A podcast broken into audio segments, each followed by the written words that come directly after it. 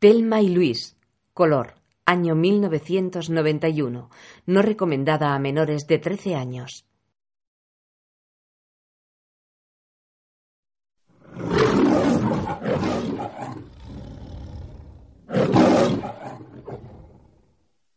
Metro Goldwyn Mayer y Pathé Entertainment presenta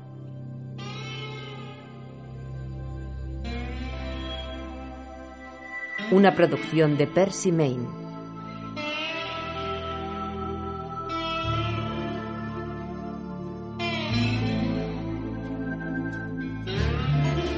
Susan Sarandon y Gina Davis en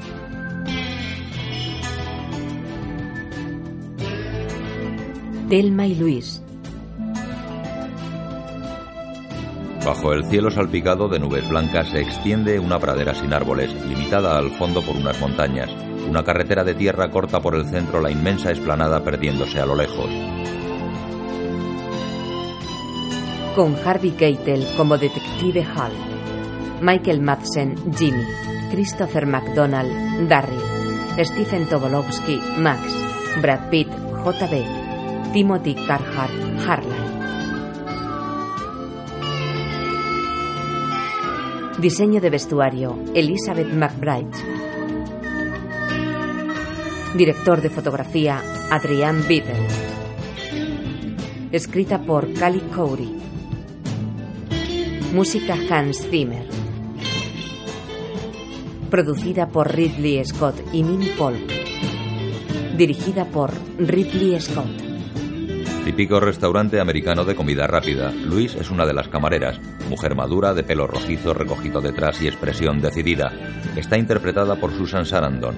El restaurante está abarrotado de gente. Luis cruza entre las mesas llevando un plato en cada mano y los deposita en una de las mesas.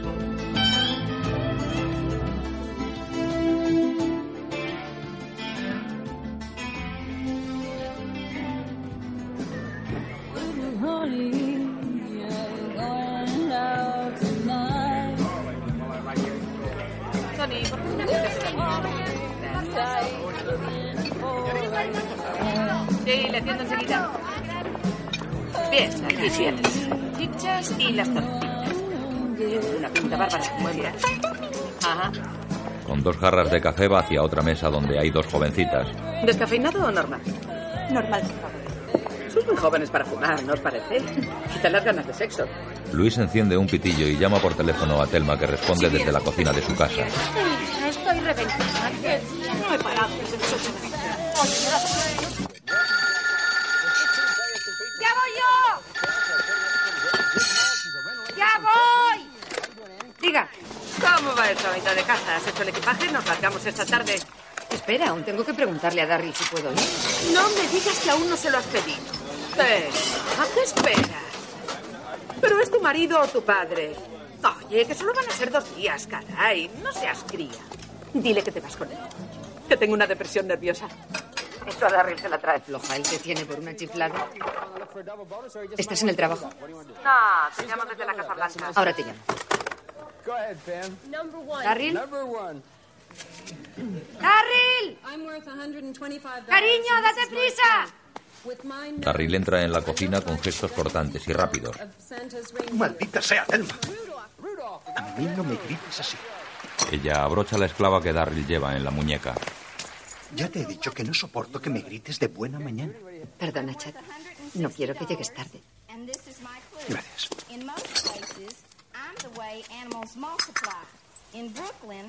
Cariño. ¿Qué? Que tengas un buen día. Él se retoca el peinado, ella le ofrece café. Toma. No, gracias. Cariño. ¿Qué? ¿Te apetece algo especial para cenar? No, Telma.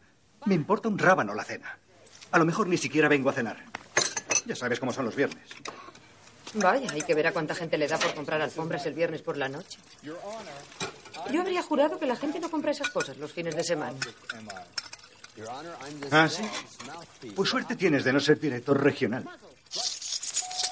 Pero yo lo sé. Fuera unos albañiles trabajan en el jardín. Estoy seguro que llego tarde. Resbala en unos tablones y cae. ¡Coño! ¡Joder, ya está bien, Homer! Tengo que ir a trabajar. No me hinches las pelotas de buena mañana. Deja, ya las cojo yo, gracias. Entra en su deportivo rojo. Está bien. Y os quiero fuera de aquí a las 5. No a las 3. Hoy largaos a las 3. Suena el teléfono en la cocina del restaurante. Buenos días. Por supuesto que sí. ¿Eres Telma? ¿Cuándo te vas a escapar Este conmigo? fin de semana se escapa conmigo, tío. Hey, ¿qué te ha dicho? ¿A qué hora me vienes a recoger? Estupendo. Estaré ahí entre las dos y las tres. De acuerdo. Ah, oye, ¿qué tengo que llevarme? Pues no sé, ropa de abrigo, supongo. Es alta montaña, de noche hará frío. No tengo ni idea, yo me lo llevaré todo. Bueno, entonces haré lo mismo. Y róbale a Darryl los trastos de pesca. Luis, yo no sé pescar. Ni yo tampoco, pero Darryl sí, no puede ser difícil. Hasta dentro de un rato. Vale, de acuerdo, adiós. Telma cuelga y va a la nevera. Llaman. Mientras Luis, con gafas oscuras y pañuelo en la cabeza, sale del restaurante, monta en su descapotable azul y parte. Cada una en su casa prepara el viaje. Telma, en bata y con rulos, saca trajes y los mete en una maleta.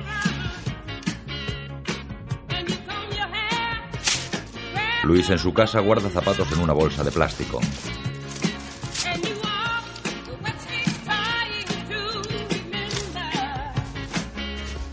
Telma vacía en la maleta un cajón lleno de ropa interior. Luis, mascando chicle, se prueba una chaqueta tipo country. Después llama a Jimmy, su novio, y le responde el contestador.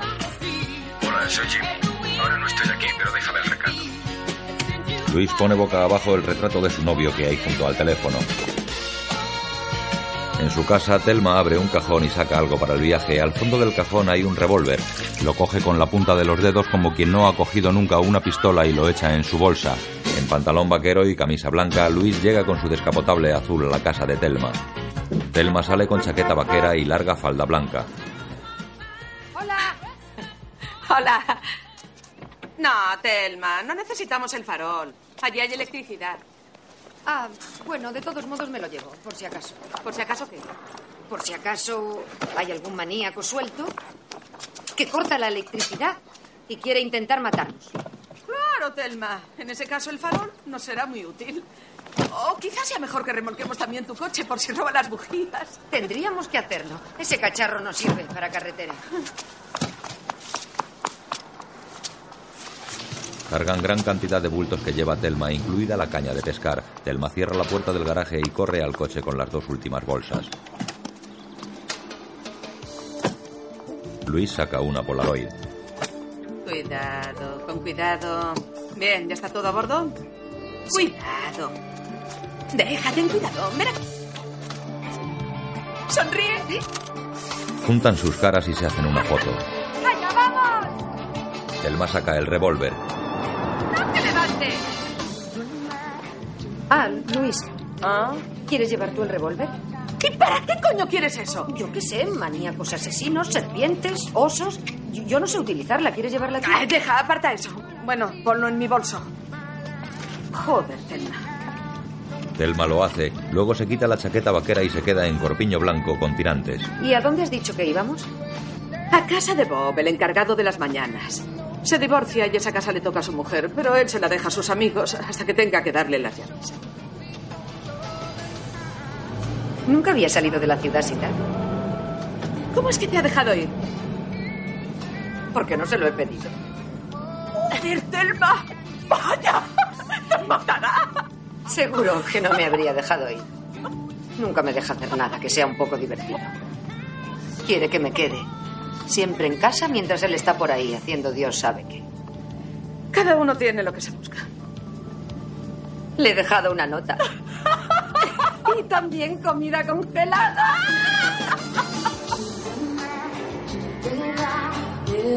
La carretera atraviesa un campo verde lleno de vacas. Luis, con pañuelo a la cabeza y gafas negras, conduce su descapotable mientras fuma. Junto a ella, el aire mece el cabello rubio ondulado de Telma. Telma levanta un pie y lo apoya sobre el salpicadero. Su falda cae dejando al aire su pierna desnuda. Telma. Telma sonríe, baja el pie y se cubre la pierna con la falda. Telma se pone en la boca un pitillo sin encender. Mirándose en el retrovisor lateral, hace como que fuma adoptando posturas de vampiresa.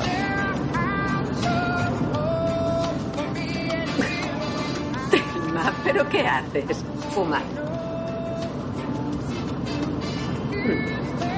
Soy Luz.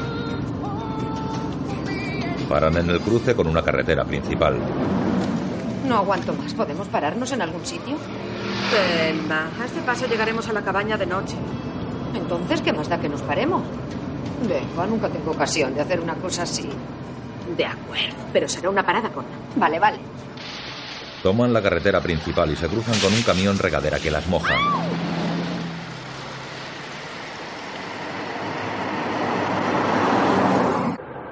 Ya al anochecer llegan a un parador de carretera abarrotado de camiones aparcados. Se detienen y entran en el atestado local lleno de mesas de billar, máquinas de juego, camioneros, vaqueros con sombreros tejanos y orquesta country en el escenario.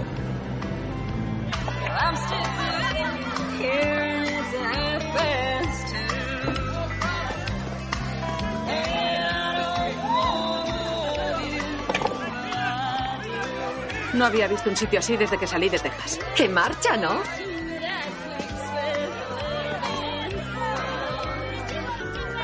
Se sientan a una mesa, la camarera las atiende.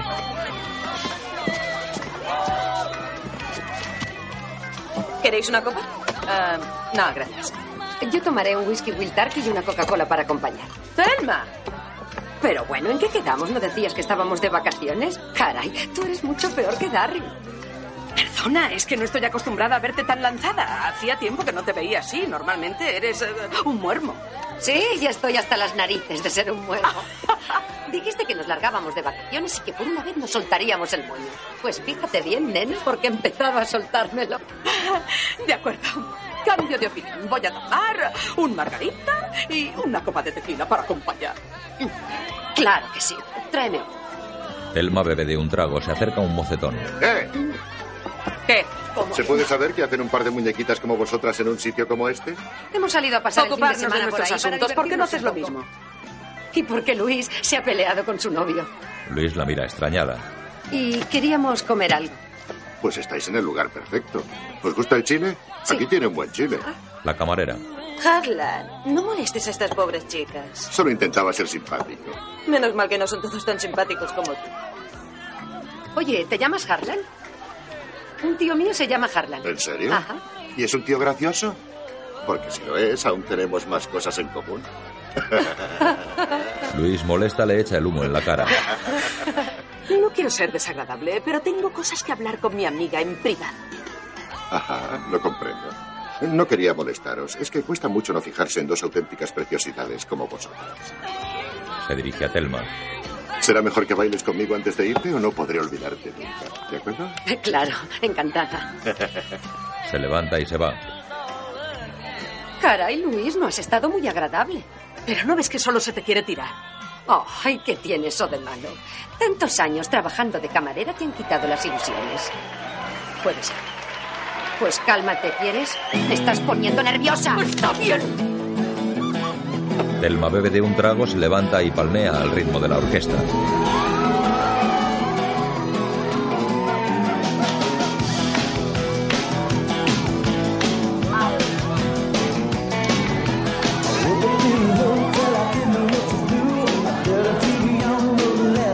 Tocan muy bien. Telma se sienta. Harlan la saluda desde la barra. No sé si Darryl estará ya en casa. No sé si Jimmy habrá vuelto. ¿Por qué no le dices que se largue y te deje tranquila? ¿Por qué no plantas tú al inútil de tu marido? Oh, oh. Esto de parte de Harlan. La camarera trae dos copas. Gracias. Telma saluda a Harlan que le responde desde la barra. Ya verás. Jimmy volverá de viaje y tú no estarás. Se pondrá furioso y te llamará cien mil veces. Y el domingo por la noche le llamas al llegar y besará por donde tú pises. Exacto.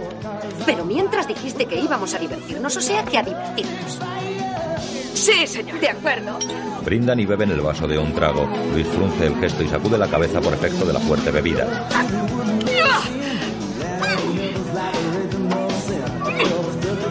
De acuerdo. Harlan hace señas a Telma. De acuerdo. A bailar. De acuerdo. Telma va hacia él. Luis queda sola.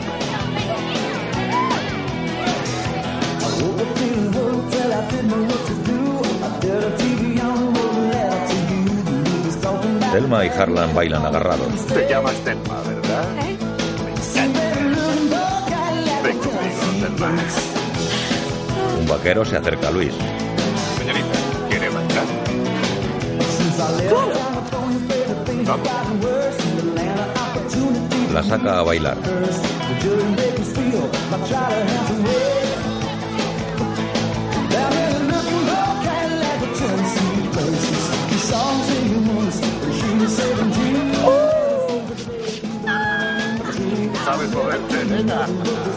Harlan juguetea con Telma inclinándola hacia atrás mientras bailan.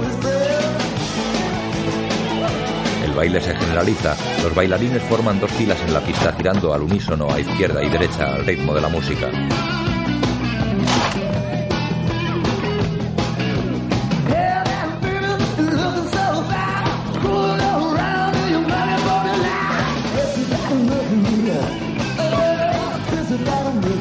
Giran, levantan una pierna, giran, palmada y final.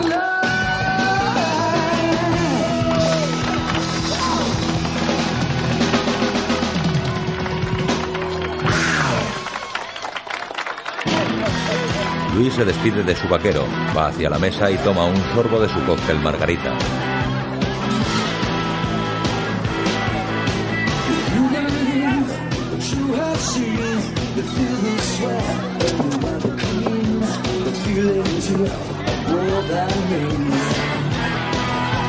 La pista, Telma baila exultante con su mocetón. Luis le señala el reloj, indicándole la hora. Telma no hace caso. Luis se levanta y va hacia ellos. ¡Eh, eh! Telma, voy al lavabo y cuando vuelva nos vamos. Nos vamos cuando quieras. Tranquila. Espera, Luis, yo también voy. ¡Eh! Da una vuelta. Otra vuelta. Así. ¿Qué te pasa? Telma se tambalea borracha. Vamos. Ya basta. ¿Por qué? Estoy mareada. Uy, uy, uy, uy, uy. Necesitas tomar un poco de aire, jovencita. Harlan la lleva hacia la salida. El lavabo de chicas está abarrotado hasta los topes. Luis se retoca el pelo y sale.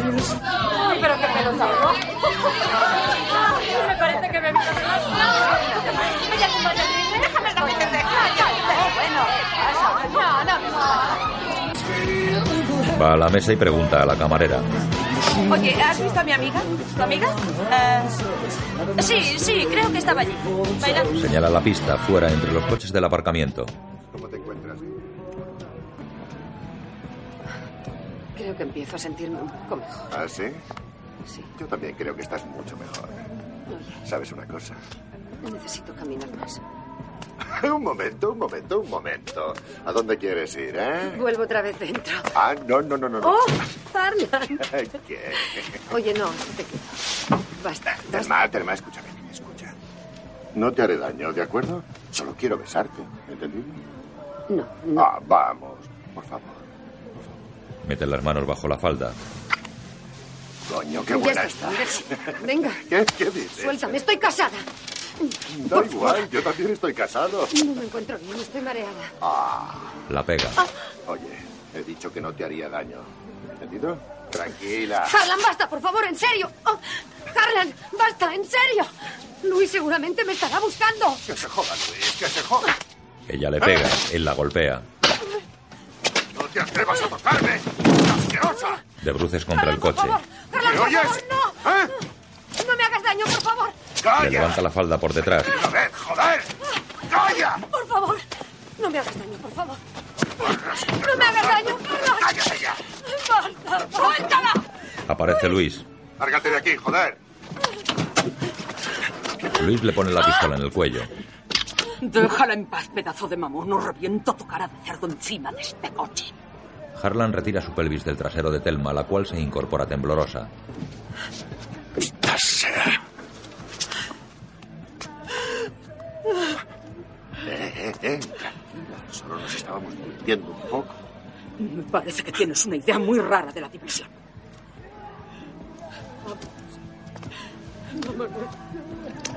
Luis se retira lentamente hacia atrás sin dejar de mirar a Harlan.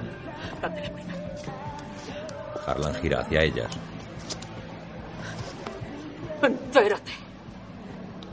Cuando una mujer grita así, es que no se divierte nada. Luis tiene el gesto descompuesto por la ira. Déjalo. ¡Puta! Tenía que haber seguido y follármela. ¿Qué has dicho? Chupes la polla, zorra. Harlan cae pesadamente hacia atrás. Oh, Dios mío. Oh, Dios mío. Trae el coche. Dios bendito. Luis, le has matado. Trae el coche. Luis fija sus ojos alucinados en Harlan. Vigila tu lenguaje. Telma aproxima el coche. ¡Luis! ¡Vamos! Lentamente y con la pistola aún en la mano, Luis sube al coche. Telma arranca y conduce de forma enloquecida entre el intenso tráfico.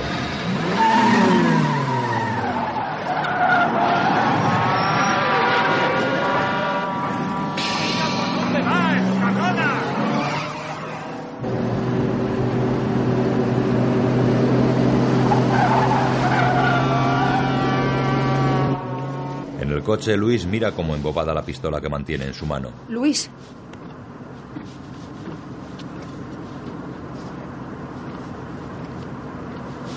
Luis, ¿a dónde vamos? No lo sé. No lo sé. Calla. ¿No deberíamos ir a la policía? Yo creo que deberíamos ir a la policía. Y decirles que qué podemos decirles. ¿Qué? No sé todo lo que ha pasado. ¿Qué parte? Todo. Que, que, estaba violándome. Más de 100 personas te han visto bailando pegada a él toda la noche. ¿Quién va a creerlo? ¿En qué clase de mundo crees que vivimos? ¡Para un momento, coño! Telma hace un rápido viraje a la derecha.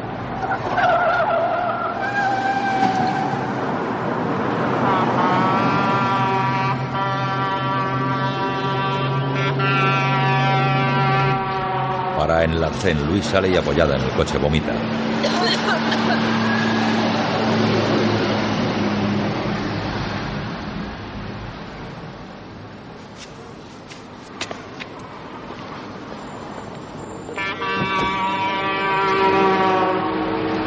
Luego entra en el coche al asiento del conductor. Está.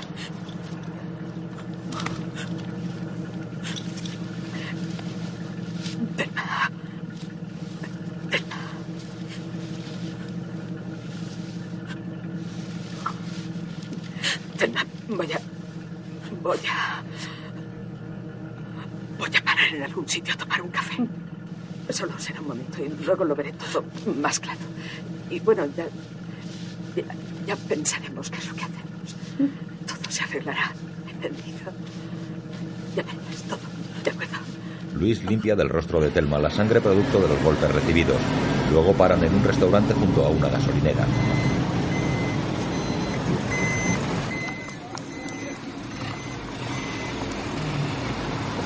Dentro, en una mesa ante una taza de café, Luis fuma nerviosa. No es el momento de asustarnos. Si nos asustamos, estamos perdidas. Nadie lo ha visto. No saben que fuimos nosotras. Aún estamos a salvo. Solo tenemos que pensar qué es lo que vamos a hacer ahora. Solo tenemos que pensar qué es lo que vamos a hacer ahora. Desde luego, menudas vacaciones. Yo me lo estoy pasando muy bien, estoy muy divertido. Si no te preocuparas tanto por divertirte, ahora no estaríamos aquí.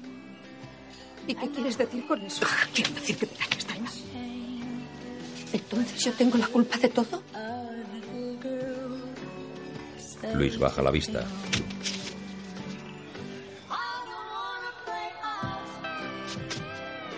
Telma, con la cara tumefacta por los golpes y humedecida por el llanto, se levanta tirando del bolso y arrojando al suelo su taza.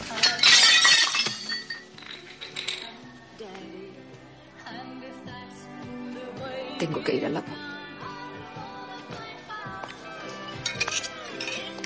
Lo siento. En casa de Telma suena el teléfono, no hay nadie, solo su nota sobre la puerta del microondas.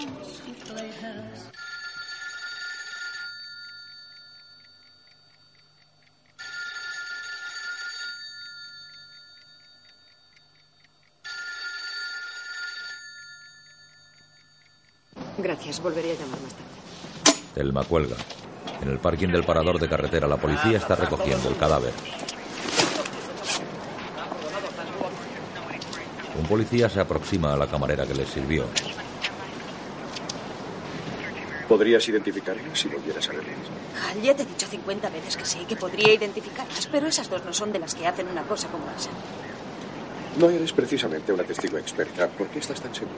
Porque si una camarera de un bar de carretera no conoce bien a la gente, nadie la conoce. Estaba segura de que Harlan Packet acabaría muerto en un aparcamiento. Lo que me sorprende es que no ocurriera antes. ¿Y quién crees que lo hizo? ¿Habéis hablado con su mujer? Espero que haya sido ella. Lena, ¿tienes idea de lo sucedido? Si tuviera que aventurar algo, diría que ha sido o una mujer o el marido de alguna mujer. Pero no ha sido ninguna de esas dos. La más bajita, la del pelo recogido, me ha dado una propina enorme. ¿Qué? Y supongo que no te habrás fijado en qué clase de coche llevaban. Oye, esto es un bar, no un garaje. No sigo a los clientes hasta el aparcamiento. ¿Comprendes? Lena, puedes irte. Ah, ¿me retienes aquí toda la noche para hacerme las mismas preguntas una y otra vez?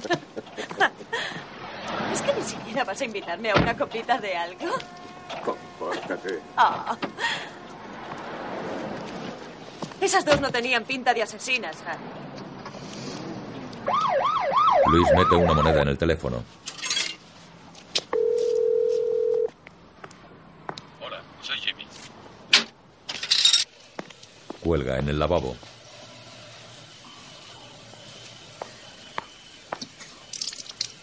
Telma, ¿estás ahí?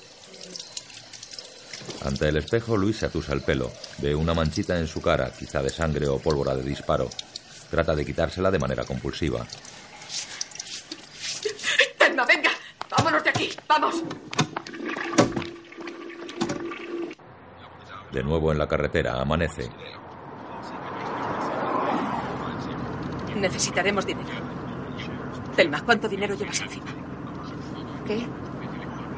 Voy a parar en el próximo motel. Tomaremos una habitación. Descansaré un poco y luego pensaré qué es lo que hacemos. De acuerdo. Voy a ver, espera. 61 dólares. El aire se lleva un billete. 41 dólares. Necesitamos más. En el motel, ¿Pero qué haces? ¿Por qué abres la maleta? Has dicho que solo descansaríamos. Ah, intento pensar qué hacemos. Pues, cuando lo sepas, me, me despiertas. Telma se tumba en la cama. ¿Pero qué coño te pasa? ¿A qué vienes? ¿Por qué te comportas así? ¿Cómo me comporto? ¿Cómo tengo que comportarme? Perdóname por no saber comportarme cuando te cargas a un tío. Podrías ayudarme a pensar qué es lo que hacemos, ¿no? Yo procuro que se me ocurra algo y tú podrías intentar, Intentar, ayudarme ya a te lo he dicho, algo. te he dicho varias veces que fuéramos a la policía, pero eso no te ha gustado. Yo ya no tengo más ideas, Luis. No hay ninguna prisa. Si les damos un poco de tiempo, ya nos pescarán. Telma llora sobre la cama.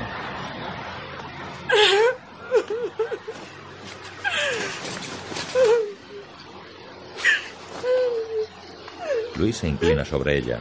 Perdona, perdona. Aún no estoy preparada para ir a la cárcel, ¿sabes? Oye, ¿por qué... eh, ¿Por qué no bajas a la piscina y te das un buen baño, de acuerdo? Yo pensaré que es lo que hacemos. Luis llama a su novio. Jimmy, soy Luis. Oye, he estado llamándote. Luis. Hola, nena. Hola. ¿Dónde coño te has metido? ¿Estás bien? Sí, yo estoy bien. ¿Y tú? Hace tiempo que no te veo. Te noto un poco rara, Luis. Soy rara, soy muy rara. ¿Estás aquí? Te oigo muy lejos. No, estoy fuera. Estoy. Metida en un lío, Jimmy. Metida hasta el cuello. Luis, haz el favor de decirme qué coño pasa. Vuelvo y nadie sabe dónde estás. ¿Está Telma contigo? Escucha, Jimmy. Tengo 6.700 dólares en el banco. Ya sé que tú no puedes sacarlos. Pero necesito ese dinero. Puedes enviarme 6.700 y ya te los devolveré. ¿Qué cojones está pasando, Luis? Oye. Ha ocurrido una cosa espantosa. Y no puedo contarte. Solo te diré algo irremediable. ¿Me ayudarás, por favor? Sí, sí, nena, claro que sí. ¿A dónde, a dónde te lo envío?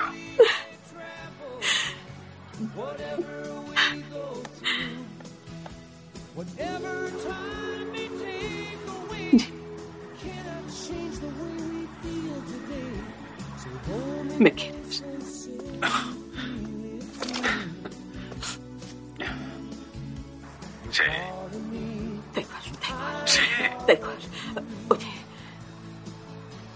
Envíamelos al Western Union de Oklahoma City, ¿de acuerdo?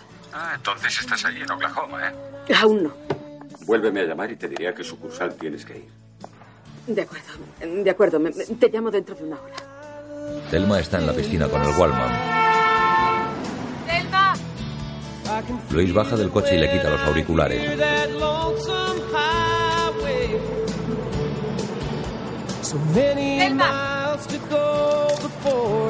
¡Selma! ¡Selma! ¡Vamos! ¡Sube al coche! Tal como está en bikini, Telma coge su bolso y sube al coche.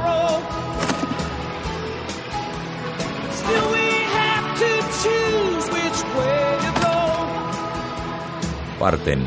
Mientras, en comisaría, Hal, el policía, conversa con un superior. Aunque no lo hicieran ellas, es muy posible que lo presenciaran, así que será mejor interrogarlas. Radiad una orden de búsqueda a ver qué consiguen. De acuerdo. Hay motivos para creer que han salido del estado. Sí, es muy posible. Hal, ¿por qué no informamos de este asunto al FBI? Cabello al viento, Telma y Luis continúan la marcha en su descapotable. Luis, no te enfades. Pero, ¿a dónde vamos? A Oklahoma City. Jimmy me va a enviar un giro. Luego nos iremos. ¿Jimmy? ¿Has hablado con él? ¿Se lo has contado que te ha dicho? ¿Está furioso? No, no se lo he contado y vamos a dejarlo bien claro. Darryl le ha estado llamando, hecho una furia, gritando como un loco. Cuando le llames, no le cuentes nada de todo esto. Tienes que procurar que todo parezca muy normal. He llamado a ese capullo a las 4 de la mañana y no estaba en casa. No sé por qué tiene que enfadarse. Quien tendría que enfadarse soy yo. Telma, me voy a México. Creo que podré llegar allí en dos días y medio, pero tendré que sacar los hígados. ¿Tú estás dispuesta? Tengo que saberlo. Estoy en serio. Estoy en un buen lío. Tengo que saber qué vas a hacer. No lo sé. No sé, Luis, es que... No sé qué me preguntas. Oye, no, no empieces a decir polletes. Joder, Telma, cada vez que tenemos problemas tú te quedas medio embobada. O, o- te haces la loca o algo parecido. Pero esta vez no, esta vez es muy distinto, todo es muy distinto. Yo me voy a México. Me largo.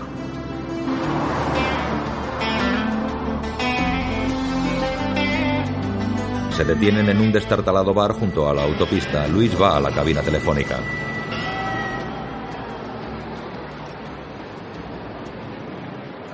pone monedas.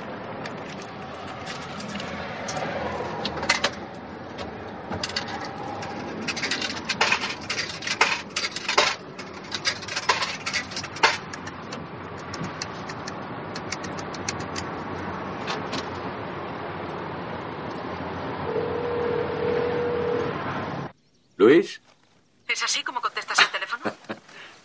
temía no llegar a tiempo. Eh, Ya, eh, ya está. Tenía miedo de que no me pagaran el cheque en sábado. ¿Quién te lo paga? Un amigo dueño de un club, Doug Randall. ¿No le habrás dicho para qué? No, no se lo he dicho. Le he dicho que me compraba un coche. Bien, estupendo. Oye, ¿a dónde tengo que ir? A un sitio llamado Motel Vagabond. Está en el 1921 de la calle 23 noreste, a nombre de Piches.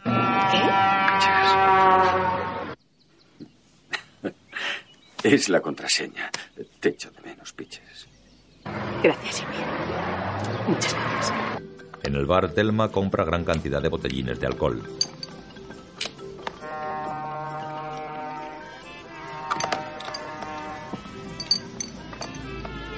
Señorita, ¿seguro que no prefiere el tamaño grande, más económico? No, no, gracias. Fuera, Luis se acerca entre mirones. ¿Y tú qué miras? Oye, hola. Quiero que llames a Dani. ¿Que le llame? Dile que te diviertes y que mañana por la noche estarás en casa. ¿Es verdad? Tú no sé. Yo no. Ah, el periódico. En casa de Telma, su marido Darryl ve un partido en la tele. And Witherspoon had a great play. Watch this right here. He just outruns us here, and we just don't pick him up. And, and he just... Darryl al habla. Tries to get down the scoring position, and, uh, Sí, operadora, lo acepto. ¡Telma! ¿Dónde cojones estás? Eh, estoy con Luis. Estamos. Estamos en la montaña, pescando. ¿Te has vuelto loca? ¿Hablas en serio? Yo me voy a trabajar y de repente tú pierdes la chaveta. Darryl, cálmate, por favor. No te pongas así. Puedo explicártelo. Resulta que Luis. Espera, espera, espera. Darryl deja de escucharla para ver una jugada. Bueno, venga, dale ya. ¡Dale! Amigos, fíjense en el ardor que ponen Por eso nos hemos ido el fin de semana. ¿Sabes? Nos quedaremos por aquí pescando, paseando. Estaremos fuera un día más y mañana otra vez en casa. No, nada de eso. Volverás hoy mismo. Ya puedes volver hacia aquí pitando, Telma. ¡Me cago en diez!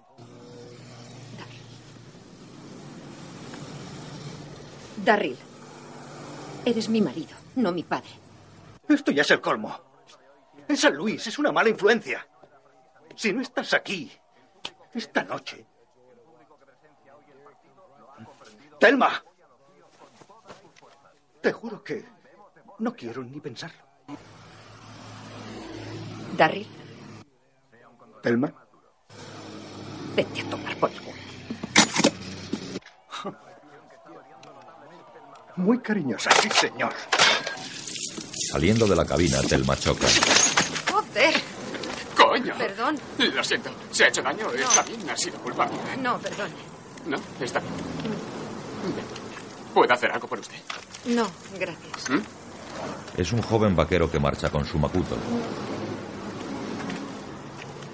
Todas están. Telma monta en el coche mientras espera a Luis. Se retoca el maquillaje utilizando el espejo retrovisor.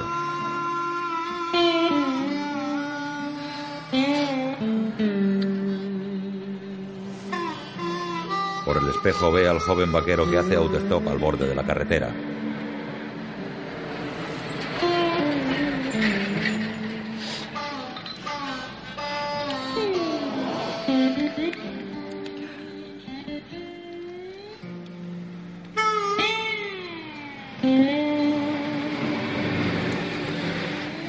Joven se acerca. Perdón, señorita. Eh, ¿Puedo saber hacia dónde se dirigen? Es que tengo que volver al instituto y me ha fallado la combinación. Bueno, me he quedado más colgado que un paraguas y había pensado que si ustedes van por mi camino, yo voy por el suyo. Creo que vamos a Oklahoma City, pero no estoy segura. Sí, pues se lo agradecería mucho. Bueno, verá, es que no depende de mí, el coche no es mío. Tendría que hablar con mi amiga. Pero seguro que dice que no. Tiene un poco de mal genio. Quizá no sea una buena idea. Pero de todos modos, gracias por escucharme. De todos modos, puedo preguntárselo. No se pierde nada. Pues no, no se pierde nada. Ah, sí. Luis, eh, Luis, em, este joven tiene que volver al instituto. Y he pensado que como vamos en la misma dirección, no sé, podríamos llevarle, ¿no? No me parece una buena idea. Luis. No, puede que no. Pero de todos modos, gracias y buenos días, ¿de acuerdo? Conduzcan con cuidado. Luis. Luis se pone al volante. ¿Has visto qué educado es? Es un encanto. Telma. ¿Qué? Buen viaje. Adiós. A gran velocidad, Luis conduce marcha atrás hasta el surtidor de gasolina.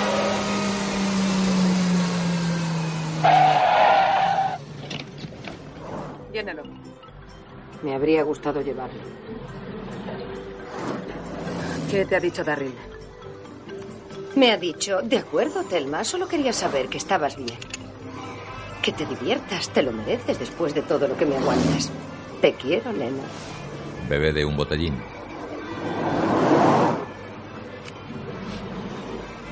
¿Y cuánto tardaremos en llegar a México? En su despacho, el policía Hall consulta un ordenador cuya pantalla muestra dueños de vehículos de Arkansas y luego una larga lista de nombres. Uno de los nombres es Louis Sawyer.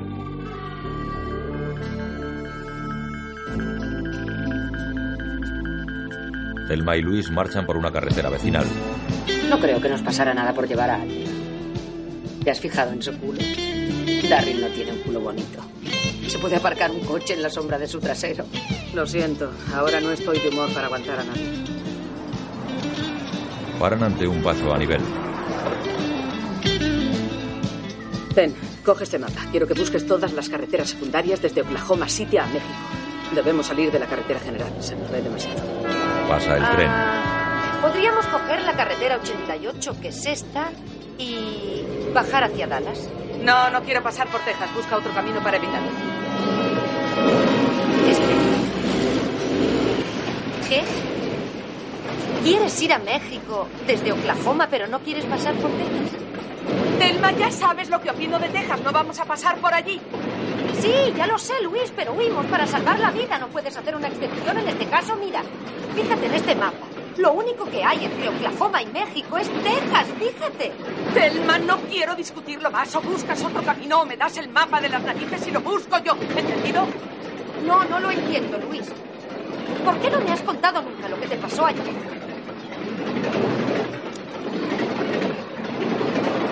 Oye, cuando le vuelas la cabeza a un tío sin pantalones, créeme, Texas no es el mejor sitio para que te detengan. Puedes creerme. Ya te dije que no quería hablar de eso. Mientras, el detective Hall llega a casa de Luis y mira a través de los ventanales. No ve a nadie. Llama.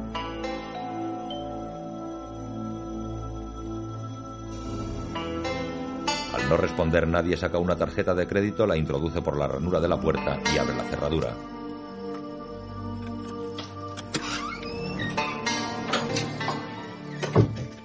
Hal entra. Pasa el dedo por la mesa para comprobar si hace mucho que fue limpiada. Luego se dirige a un velador con fotos de Luis y Jimmy. Coge una de Luis niña. Feliz cumpleaños. Thelma y Luis atraviesan la campiña de Oklahoma. Una avioneta vuela rasante irrigando las plantaciones.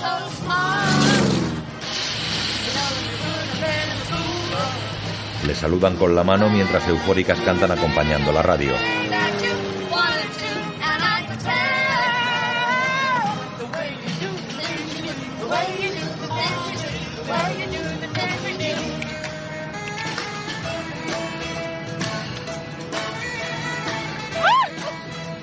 Desde la avioneta la plantación parece una tira geométrica verde sobre la tierra rojiza. Mientras Hal pregunta en los bares de carretera. ¿Está el encargado? Marian, un policía quiere verte. El viento desértico levanta arena y bolas de secos matorrales, polvorientas y sudorosas. Telma y Luis continúan su camino. Telma ve al joven vaquero sentado al borde de la carretera. Mira a Luis e imita a un perrito.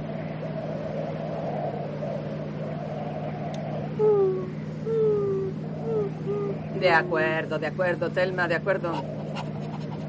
Ya está bien. Luis detiene el coche junto al joven.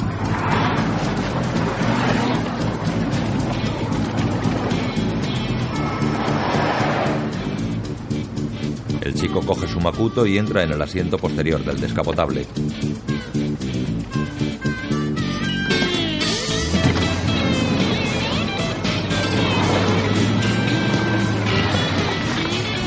Casa de Telma, el detective Hall habla con Darryl.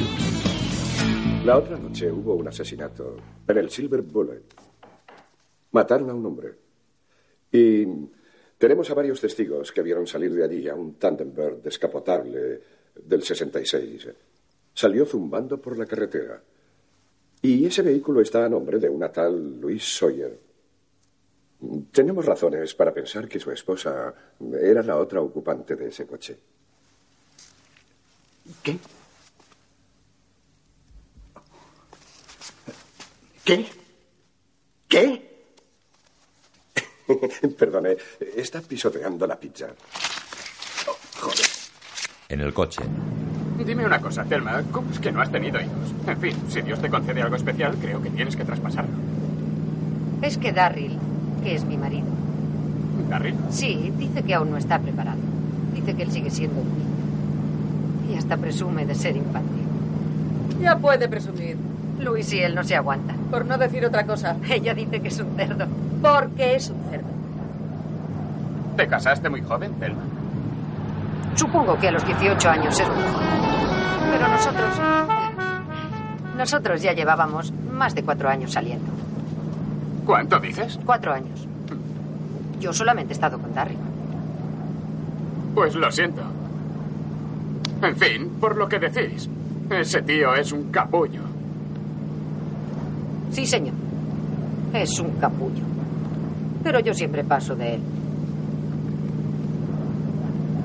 Será mejor que aflojes un poco. Por ahí viene la poli. ¿Sí? Telma gira a su derecha y continúa campo a través esquivando a la policía.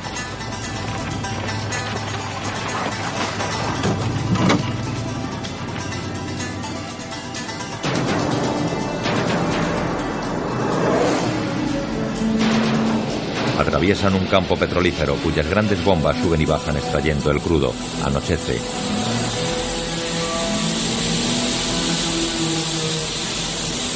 Telma detiene el coche al borde de la carretera. ¿Tenéis demasiadas multas pendientes? Te dejamos en Oklahoma City y tú sigues por tu cuenta. De acuerdo. Retoman la carretera. En la brigada de homicidios, Hal habla por teléfono con Max, su jefe. Las huellas del portaequipaje coinciden con las de Thelma Dickinson. No me digas, qué raro, ¿no? Y el marido dice que le falta un arma. Se ha llevado muchas cosas. Es como si pensara estar un tiempo fuera. Lo más raro es que el marido dice que ella nunca tocaba esa arma. La compró para ella porque él está casi siempre fuera. Pero dice que ella nunca la tocó, ni aprendió a dispararla. La dejó en un cajón durante años. ¿Qué clase de arma era? Un 38. Bien. ¿Dónde están ellas? Iban hacia la casa de un amigo, pero no llegaron allí. Las chicas y el autoestopista llegan al Hotel Backhammon, en Oklahoma. Bien. Escuchadme los dos. Voy a entrar ahí. Pero vuelvo enseguida. Será mejor que os vayáis despidiendo, ¿entendido? De ¿Eh? acuerdo. De acuerdo. Luis entra. En recepción. Hola. Eh, vengo a cobrar un giro enviado a nombre de Luis Sawyer. No hay nada. Y a nombre de Piches. ¿Por qué no busca nombre de Piches? Tras ella. He oído decir piches. Dios mío, Jim. Esa es la contraseña. Enséñale lo que ha ganado, Don. ¿Qué haces tú aquí? He venido a verte, nena. Eh, ¿Me das otra habitación? Cárgalo en mi tarjeta de crédito. Salen fuera. Llueve. Telma y el chico han echado la capota. Telma. Quita los pies. Mira quién está. Vale. ¡Joder! Jimmy. Hola, forastero. ¿Qué demonios haces aquí? No me hagas preguntas y no te mentiré. Buena respuesta. Lo mismo te digo. ¿Quién es el vaquero? Ah, este ¿Qué? es eh, JD, es eh, Se va. estudiante. Le hemos traído hasta aquí. Y ahora Luis dice que tiene que seguir, así que Se va. creo que ya se ¿Sí? va. Creo Se que va. es lo que voy. Se va. Como el viento. Cuidado. De acuerdo. Gracias. Makuto al hombro, el chico se aleja. Sí, ya se va. Me encanta verle caminar. Telma se ha chiflado. Ya. Bien. Allí está tu habitación, Telma. Date una ducha fría. Bueno, ya me conoces, Jimmy. Estoy un poco loca. En el cuarto de las chicas, Luis mira el sobre con el dinero de sus ahorros.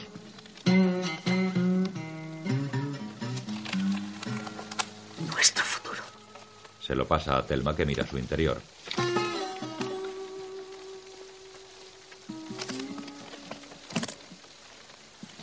¿Qué vas a decirle? Nada.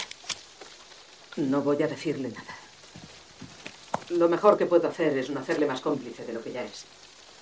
Eres muy considerada con él. Es increíble. Mira que no querer mezclarle en este asunto. Yo no le he hecho venir hasta aquí. No es distinto de los demás. Lo que pasa es que le encanta perseguir mujeres. Vaya. Pues esta aventura parece hecha a su medida, ¿no? Telma, dejémoslo, ¿quieres? Oye, quiero que guardes ese dinero. De acuerdo. Si tienes algún problema, llámame a la 211. De acuerdo. Pásalo bien. Luis coge una rosa de un florero de la galería exterior y llama en el cuarto de Jimmy. Jimmy abre.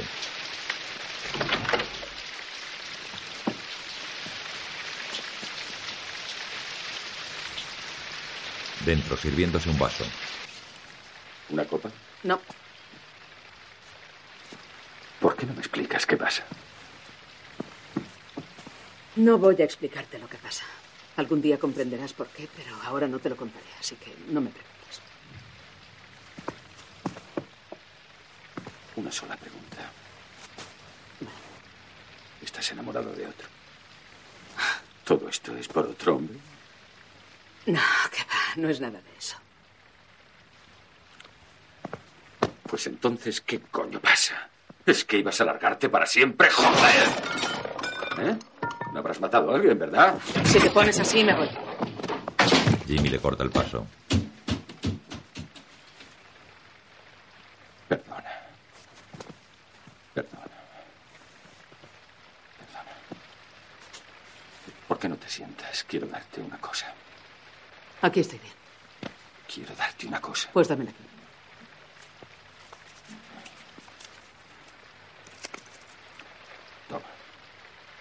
Le da un estuche, ella lo abre y mira su interior.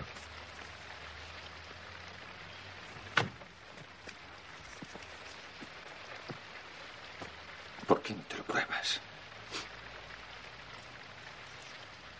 Bueno, que no te lo esperabas, ¿eh? ¿Por qué, Jimmy? ¿Por qué ahora? No te veo demasiado entusiasmada, Luis. He atravesado volando dos estados con el maldito anillo en la mano.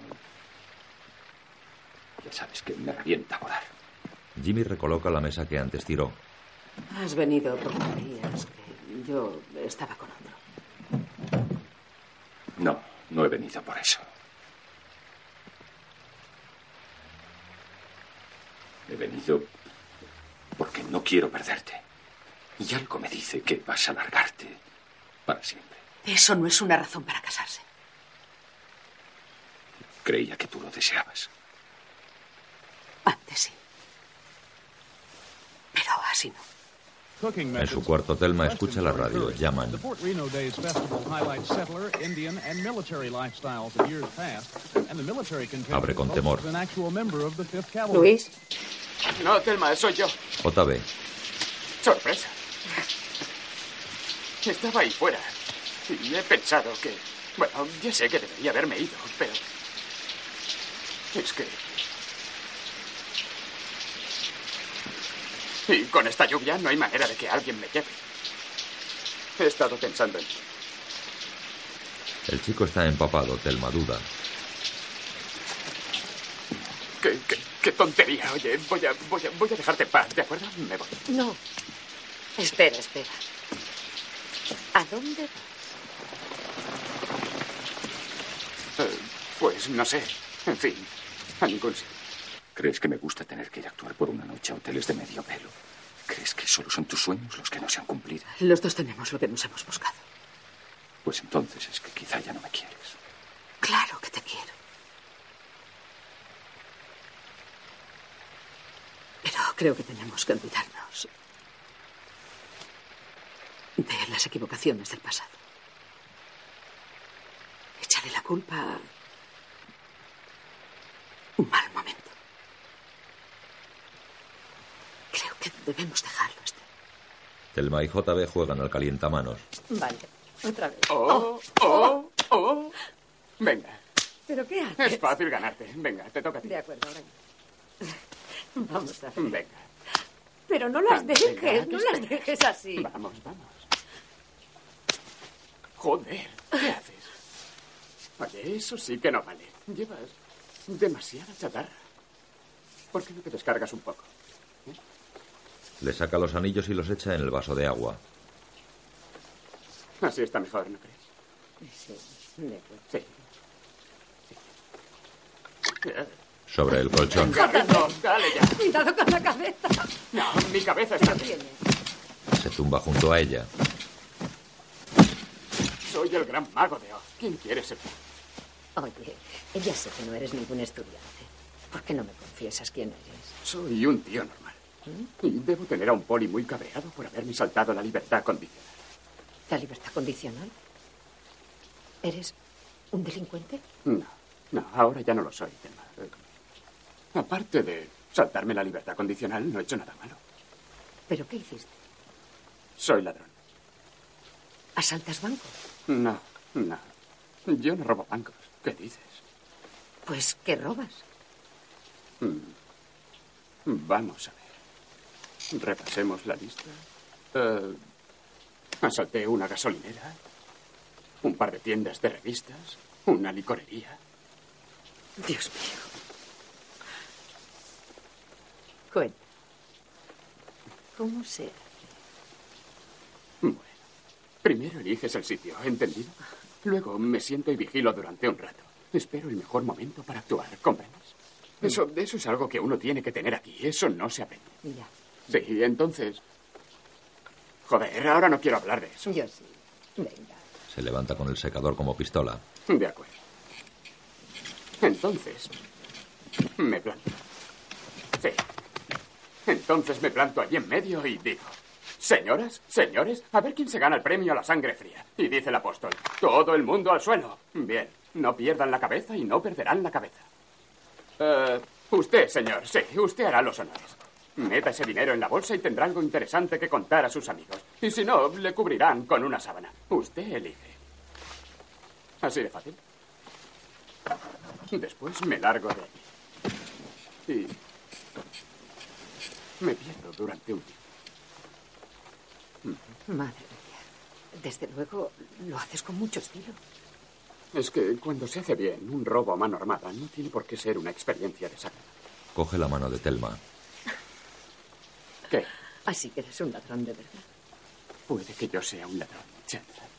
Pero tú me has robado el corazón. Mm, qué bonito. Oh, sí. Uh, ¿Qué cosas me dices? sí, claro que sí. Sí. Gira sobre ella y la besa.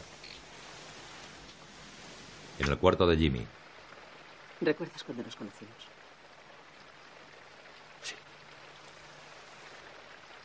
¿Qué pasó? ¿Qué me dijiste? Que tenías unos ojos preciosos.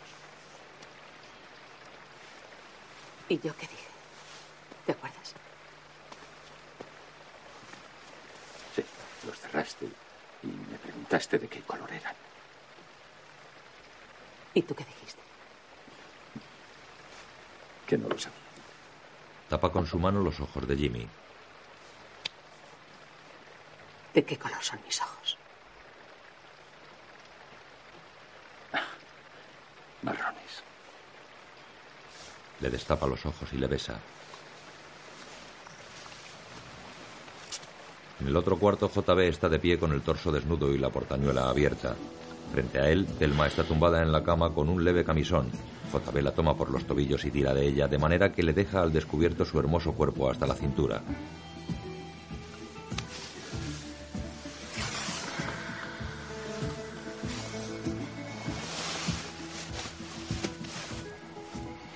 Inclinándose sobre ella, comienza a besarla con suavidad alrededor del ombligo, más arriba de las braguitas. Su boca quiere bajar. Espera. Espera.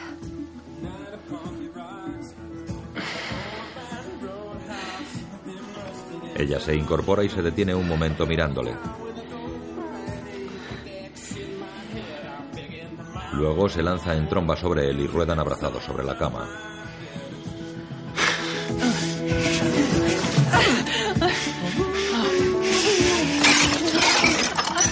Ya desnudos, JB tira los botellines de la mesa y apoyando sobre ella el trasero de Telma la penetra.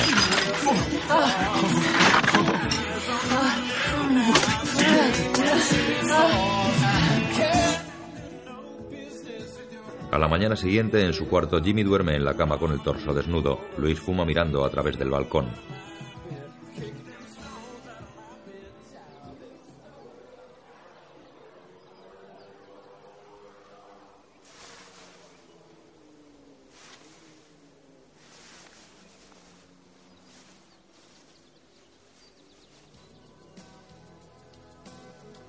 El pulso de Luis tiembla.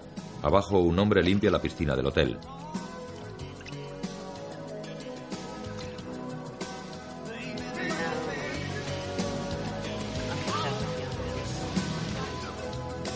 En la cafetería del hotel, Jimmy y Luis desayunan.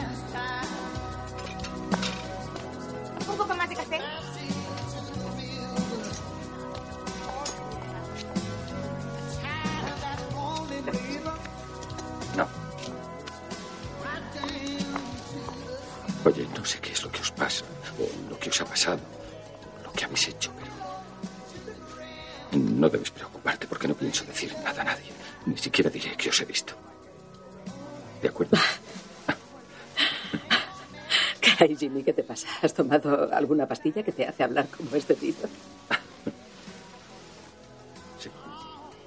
Y siento que te vayas. No quieres que vaya contigo. En este momento no me parece una buena idea. Pero volveremos a vernos.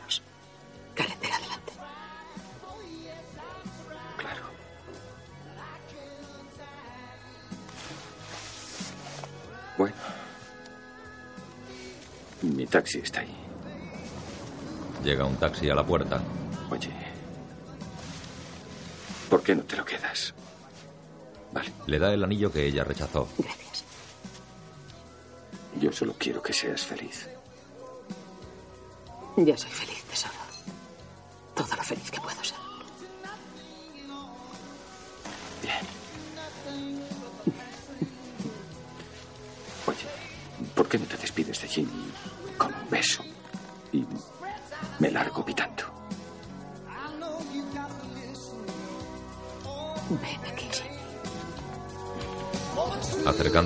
por encima de la mesa se besan largamente.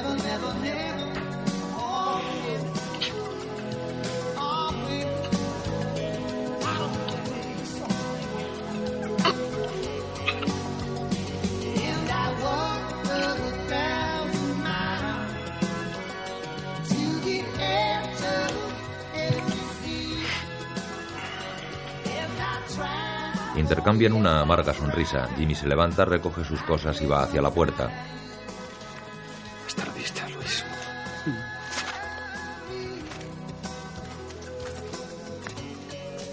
Que tengas buen viaje.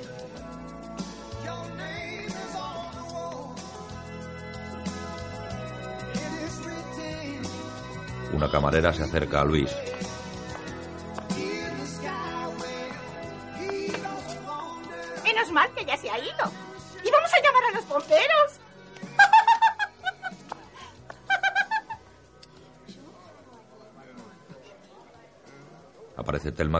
Juvenil y pelo revuelto. Hola. ¿Qué te ha pasado en el pelo? Nada. Me despeino. Telma, ¿qué te pasa? Nada. ¿Me ves diferente? Pues ahora que lo dices, sí, pareces eh, como alucinada o drogada. Bueno, pu- pues no estoy drogada. Pero sí alucinada. La camarera le trae café. Telma, ¿qué ha pasado? Telma muestra las marcas de la sesión amorosa. ¿Pero qué ha pasado? ¿Que Jota te volvió? Dios mío, Luis, Dios mío. No puedo, es que no puedo creerlo. No. Te juro que estoy... Mm. Ahora comprendo por qué a la gente le gusta tanto. Porque, claro, es una historia completamente Oh, distinta. cariño, no te puedes imaginar cuánto me alegro por ti. De veras. Por fin te han echado un buen polvo. Genial. Oh, ¿Y dónde está ahora? Dándose una ducha. Telma, le has dejado solo en la habitación. ¿Y el dinero? Por Dios, Telma, ¿y el dinero? En la mesita de noche. No pasa nada. Luis sale corriendo. Telma la sigue. Está en la mesita de noche. Tranquila. Entran en la habitación. Luis coge el sobre. Oh, maldita sea. ¿Es que siempre de tener la negra? Joder. Ese hijo de puta me ha robado.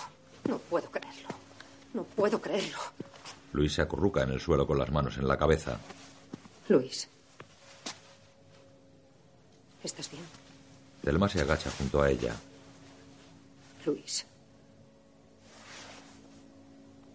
Te juro que lo siento.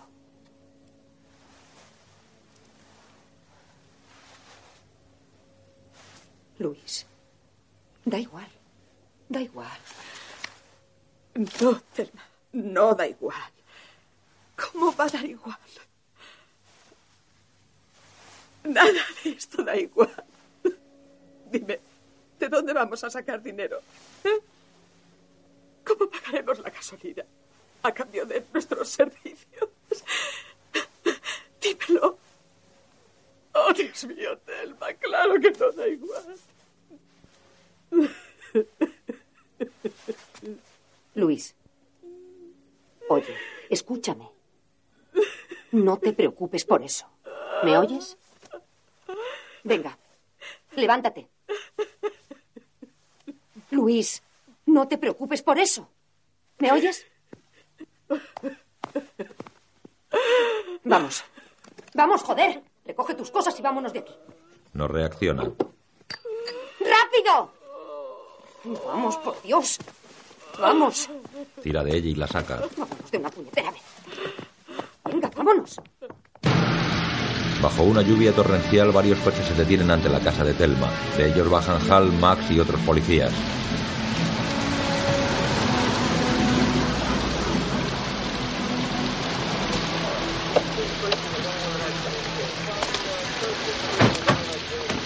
Correteando como niños, saltan hasta el porche de la casa. Llaman.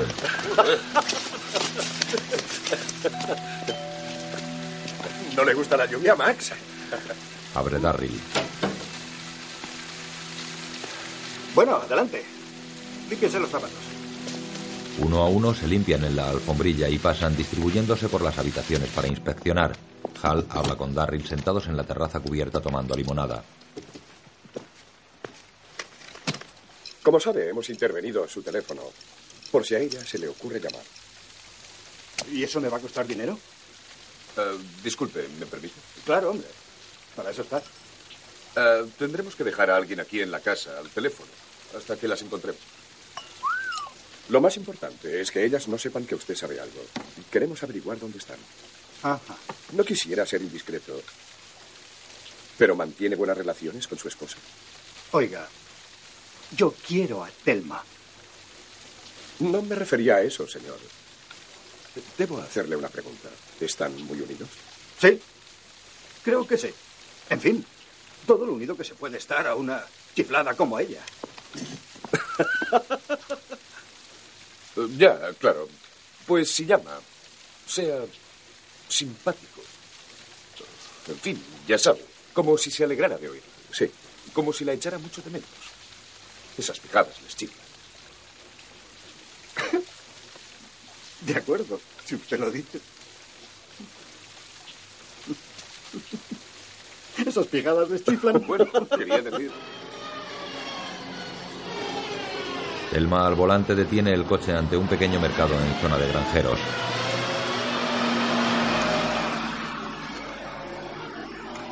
Mm, geniales. ¿Puedo ponérmelas? Luis sigue deprimida. Telma se coloca sus gafas negras. ¿Quieres algo? No. Telma pone un pitillo en los dedos de Luis y sale del coche. Decidida, se dirige a la tienda.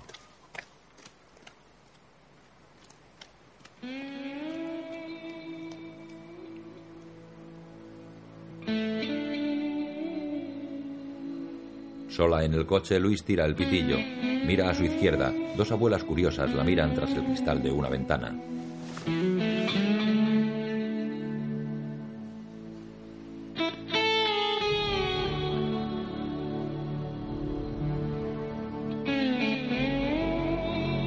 Consciente de su aspecto, Luis saca la barra de labios y se mira en el retrovisor.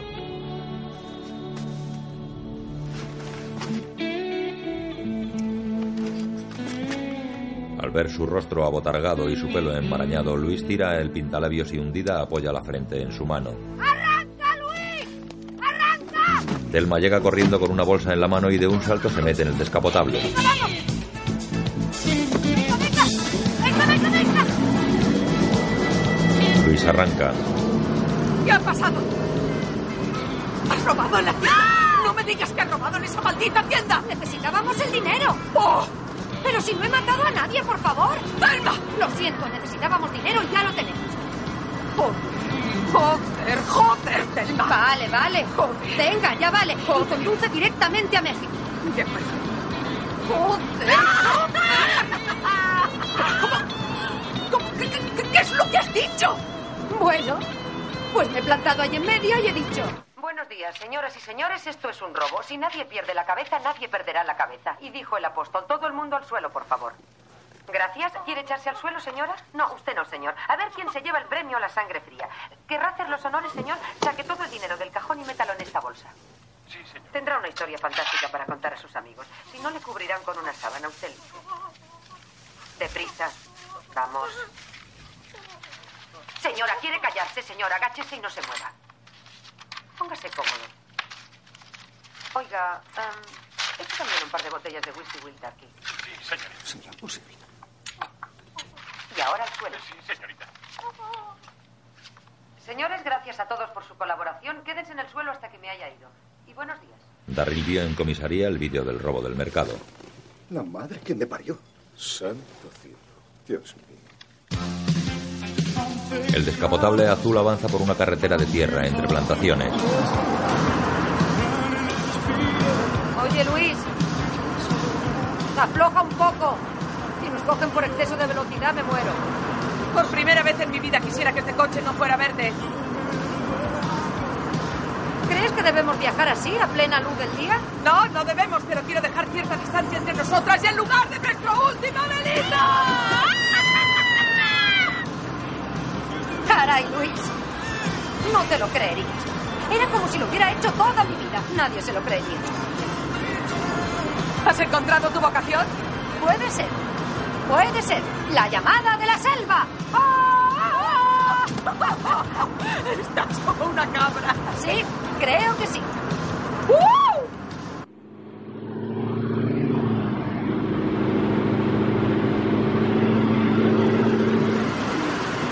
Telma bebe otro botellín y hace ademán de tirarlo a la cuneta. Telma, no la tires. No pueden adelantar a un camión cisterna. Caray, lo que faltaba. Joder, esto siempre pasa cuando tienes prisa. Mierda. ¿Qué quieres? ¿Estar borracha todo el día? Lo intentaré. No. Telma abre otra botella y bebe. El camionero le cede el paso por el brazo. ¡Qué galante! Los camioneros son los mejores conductores en carretera. Adelantan. Oh, mira. Qué original. Al pasar junto a la cabina, el camionero la saluda.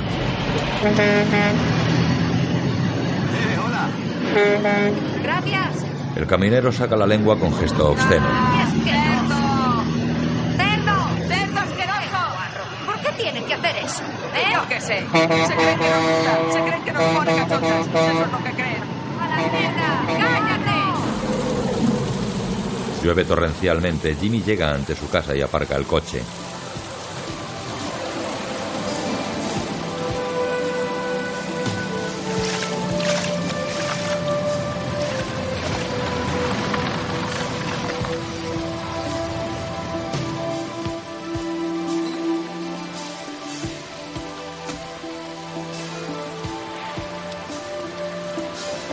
Sale y se dirige a la puerta. Un hombre le sale al paso.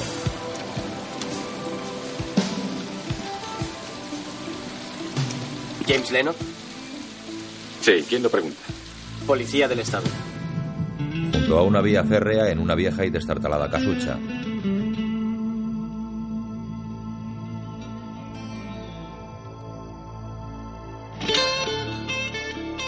En la fuente, Luis se refresca el cuello.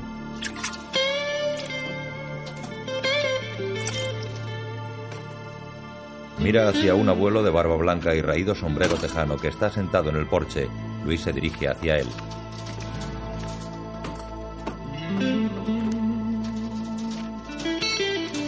Hola. El viento golpea las contraventanas. Luis se sienta al lado del abuelo y lentamente se saca el anillo, los pendientes y el reloj y se los ofrece al viejo.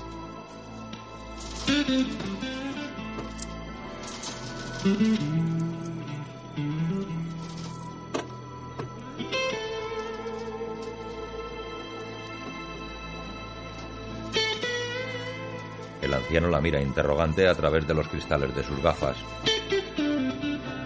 Subiéndose los pantalones, Telma sale de una letrina que hay en medio del descampado. ¡Telma! Telma se acerca al pilón donde Luis continúa refrescándose.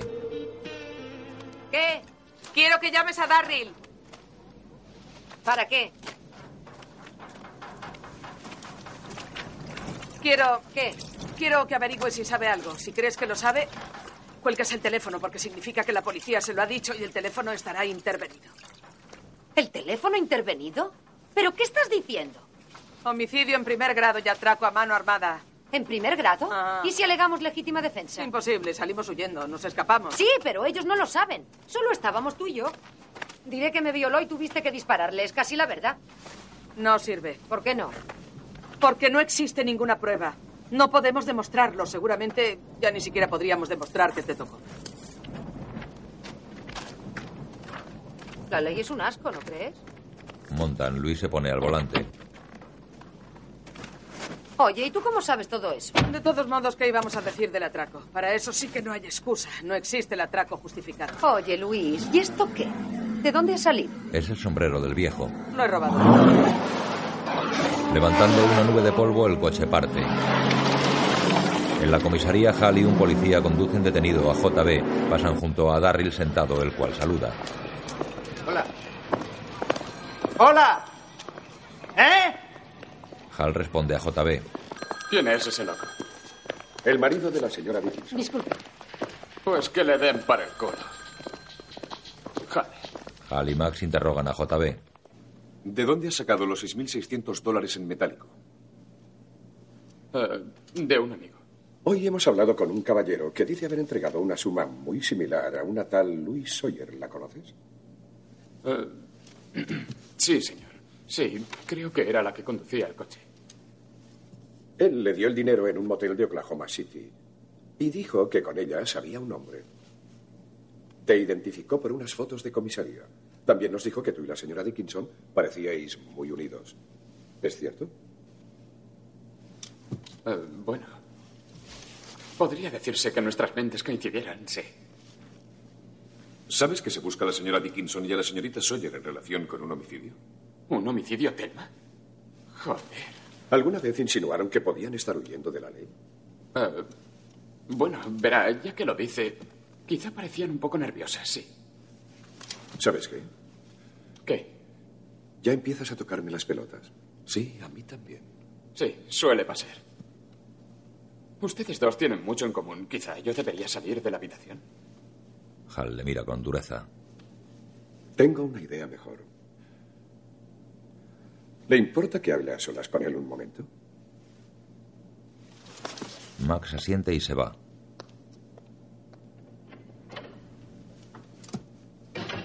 JB se revuelve nervioso en su asiento.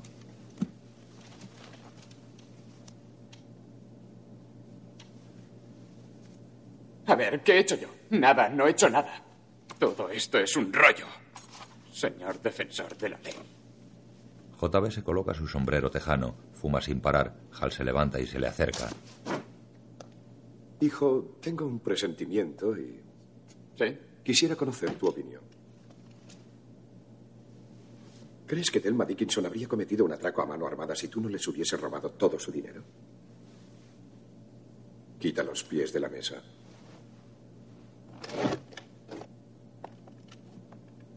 ¿Te ha comido la lengua el gato? No, no. ¿Y cómo sabe que lo robé yo? ¿Cómo sabe que ellas no fueron las que... A mí no me mientas, coño. Le golpea con el sombrero. Esas dos mujeres tenían una oportunidad. La tenían, ¿comprendes? Y ahora tú se la has jodido. No. Están metidas en un buen lío.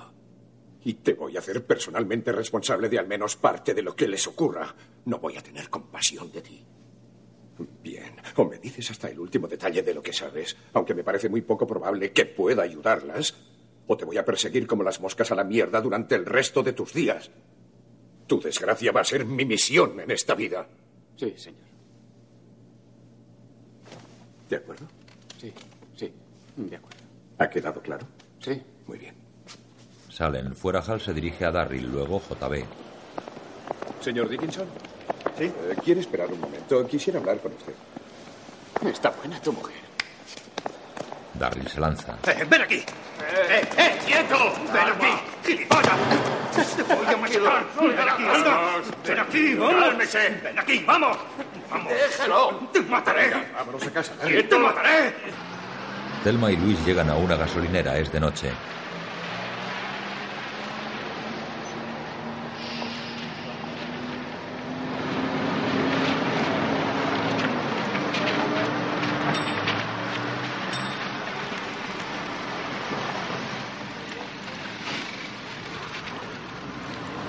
¿Cuánto le pongo? Llénelo, por favor. Aquí. Ah. Perdone, ¿tienen teléfono? El mozo señala hacia el bar. Gracias. Telma, escúchame. Si te parece que él lo sabe, aunque no estés segura, cuelgas el teléfono.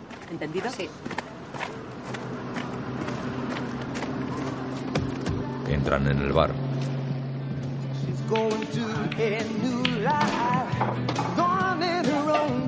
Van al teléfono. Thelma descuelga y marca. Pone monedas.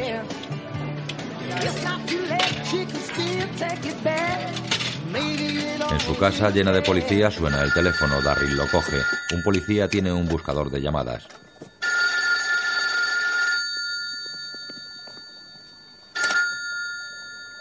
Diga.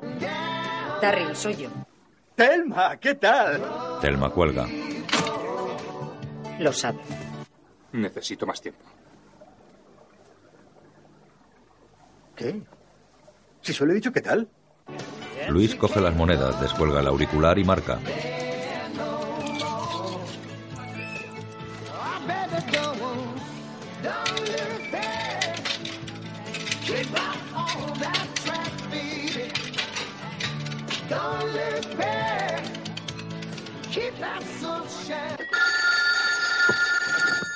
¿Sí? Darryl, soy Luis. Pásame a la policía.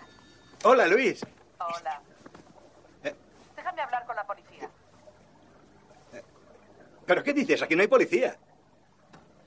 Eh, oye, ¿se puede saber dónde estáis? Espera, Darryl. ¿Me dejas hablar con la persona que está al mando? ¿Cómo sabes? Hola, señorita. Señorita Sawyer. Eh, Soy el inspector Hal Slocum, de la Policía del Estado de Arkansas. Eh, ¿Cómo está? No en mi mejor momento. Cuidado con ese revólver. Sí, ya lo sé. Están metidas en un buen lío. ¿Se encuentran bien? ¿Están heridas? Sí, eh, estamos bien. Las dos estamos bien. Estupendo. ¿Quiere contarme lo que ocurrió? Sí, algún día, tomando café, invitaré yo. Quiero que sepa que ninguna de las dos está aún acusada de homicidio. Solo las buscamos para interrogarlas.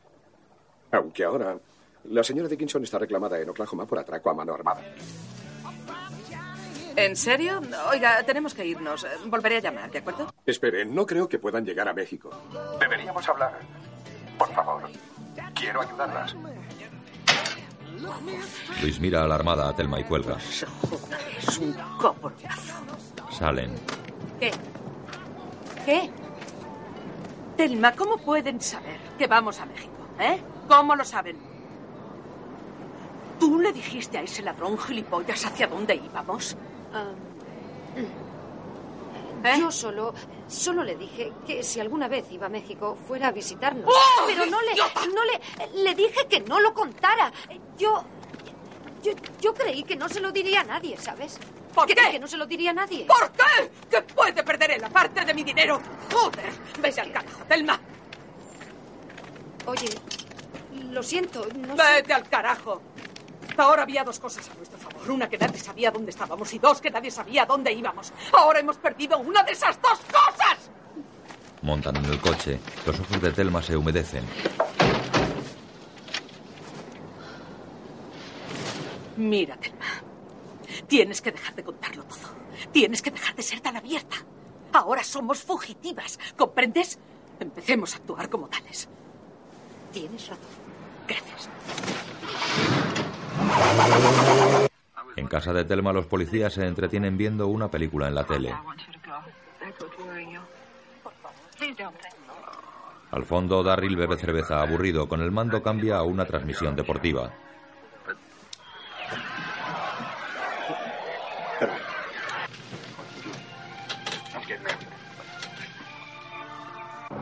Mientras Telma y Luis entran en la zona del Colorado.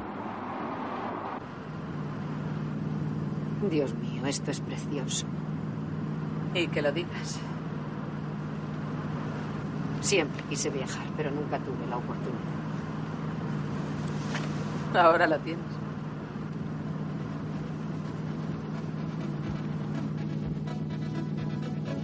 A ambos lados de la carretera, sobre el desértico suelo, se levantan grandes columnas rocosas que, bajo la luz de los faros, adquieren el aspecto de fantasmagóricos castillos.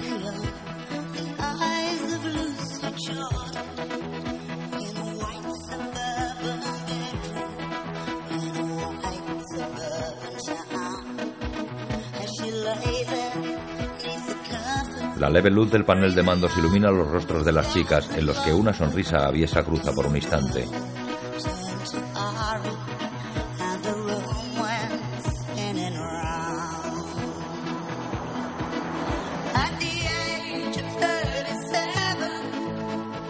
Sueño comienza a hacer presa en los ojos de Luis. Telma está dormida, recostada su cabeza en el respaldo.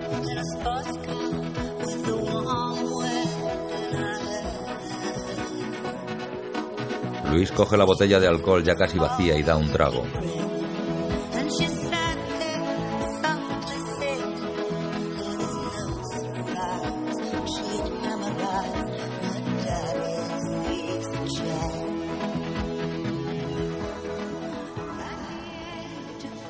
Detiene el coche en mitad del desierto.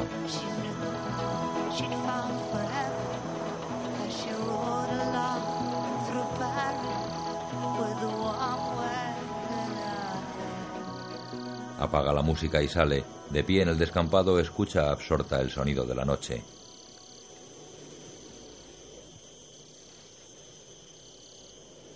Mira al cielo donde entre nubes se encienden los primeros fulgores de la aurora.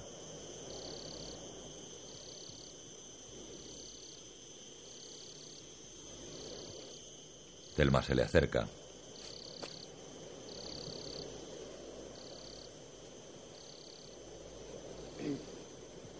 ¿Qué te pasa?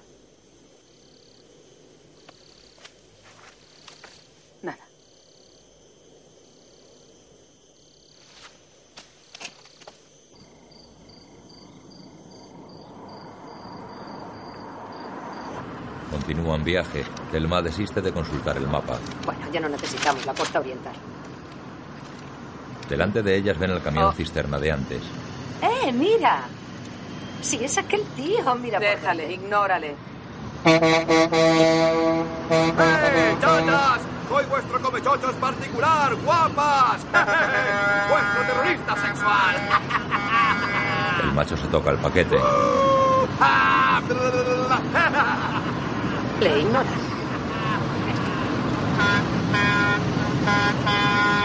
Finalmente le adelantan y se alejan.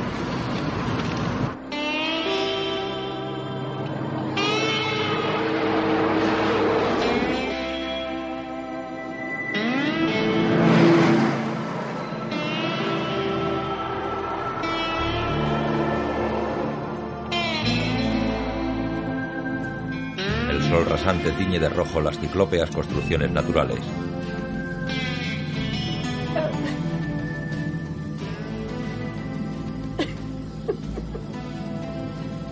¿Qué? ¿Qué pasa? Harlan. ¿Qué pasa? Nada. Es que. Es que. La cara que puso cuando. ¿Cuándo? Es que seguro que no lo esperaba. Chúpame la polla. Telma no tiene gracia.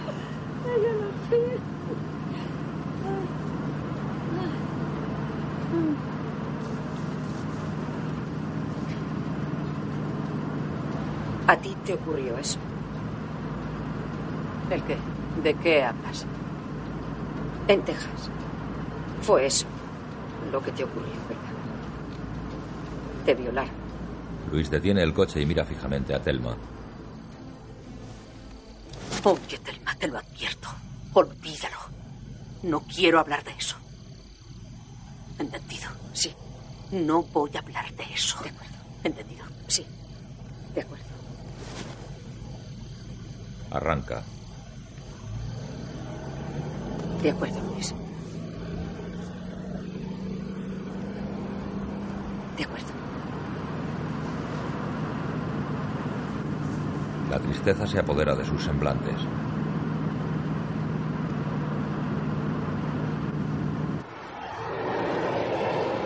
Un coche de policía aparece tras ellas.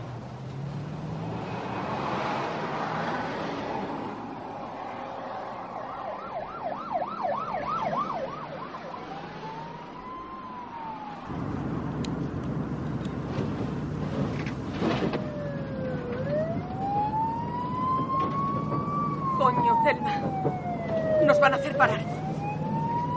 Joder, joder. ¿Qué hacemos? ¿Qué podemos hacer? Yo qué sé, yo qué sé. Ah, Vamos a probar suerte. A lo mejor no los Dios una multa. mío. Ah. Dios mío, no dejes que nos cojan, por favor. Dios mío, no dejes que nos cojan. No dejes Está que bien, nos voy a pararme.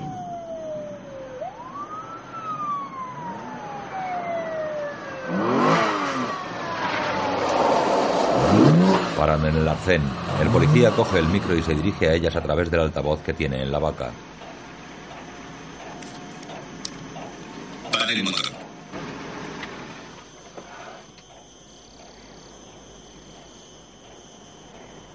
Se pone la gorra. El policía sale y se acerca pausado y prepotente.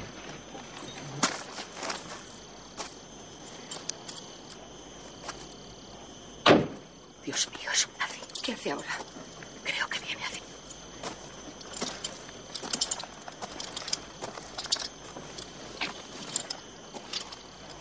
Hola, agente. ¿Algún problema? Su permiso de conducir, por favor. Sí. Aquí está. Sáquelo del bolso, por favor. De acuerdo. Ya te he dicho que no corrieras. Agente, le he dicho que no corrieras. Sí. ¿A qué velocidad iba? A unos 180. Oh. ¿Quiere bajar del coche? Sí, agente, claro. Luis baja y anda un par de pasos. Siga, por favor. Sí. Le hace caminar para detectar si está sobria. ¿El vehículo es suyo? Eh, eh, sí, agente, es mío. ¿Quiere subir al coche? Sí. Eh, ¿Delante o detrás? Delante. Suben al coche policía. Quítese las gafas, por favor. Sí. ¿Algún problema, agente? Por mi parte, sí, señorita. Va a tener problemas. Aquí 98. Telma asoma por la ventanilla. ¿Quiere volver de nuevo a su coche, por favor? Agente, siento mucho tener que hacerlo. ¿Quiere soltar eso? Le coloca la pistola en la sien. Le aseguro que lo siento muchísimo. ¿Quiere poner las manos en el volante? Oiga, si utiliza esa radio, le dirán que estamos reclamadas en dos estados y que nos consideran armadas y peligrosas, al menos a mí. Y entonces todo nuestro plan se irá al carajo. Luis, cógele el arma. La mira alucinada. Cógele el arma. ¿La tiene ahí? Eh, sí. Lo siento mucho. Disculpe. ¿Quiere bajar del coche, por favor? Manos en alto, el policía baja. Le juro que hace tres días ninguna de las dos habría montado un número así, pero si conociera a mi marido comprendería el porqué. Ponga las manos en la cabeza. Luis. ¿Qué? Dispara a la radio. Sí. Dio al radiocassette. La radio de la policía, Luis. Por Dios. Perdona. Ya está. Bien, de acuerdo. ¿Quiere ponerse detrás del coche, por favor? El policía está temblando. Luis, coge las llaves. Sí. Telma dispara al maletero. Telma, ¿qué pasa? ¿Qué haces? Respiraderos. Abre el maletero. Oh. Joder, Telma. Ya está. ¿Quiere meterse en el maletero, por favor? Por favor. Tengo mujer e hijos. ¿Ah, sí? Vaya, tiene suerte. Sea bueno con ellos, sobre todo con su mujer. Mi marido no era bueno conmigo y mire cómo me vuelve. Venga, métase ahí. Saca cervezas. Eh, espere, espere, espere. Disculpe. Oh, Un momento, agente. ¿Me da su cinto, por favor? Así tendremos más munición. Buena idea. Y, oiga, ¿le importa que cambiemos las gafas? Gracias. Muy bien. ¿Ya está? Vale. Agente, lo siento muchísimo. Yo también lo siento mucho. Cierra el maletero y tira las llaves. Venga, Montan en su descapotable y arrancan abandonando al coche policía con su conductor en el maletero. ¿preparada? Sí. Con ademanes expertos cargan munición en sus pistolas. Será una bobada. Pero presiento que yo sirvo para esto. Yo también lo creo. Conduce bien, ¿eh? El detective Hall conversa con su jefe Max. La verdad, aún no sé si esas dos mujeres son muy listas o tienen mucha suerte. Da lo mismo. Todo cerebro tiene un límite y la suerte siempre se acaba. Elma y Luis pasan por una zona ganadera. Luis, ¿aún vamos a México? Sí. Ah, ¿y no vamos en dirección equivocada? Bueno, supongo que si coges a un policía, le agujereas el coche, le quitas el arma y lo encierras en el maletero, es mejor salir del estado si puedes. Desde luego. Un rebaño de vacas cruza la carretera. ¡No me rayéis el coche!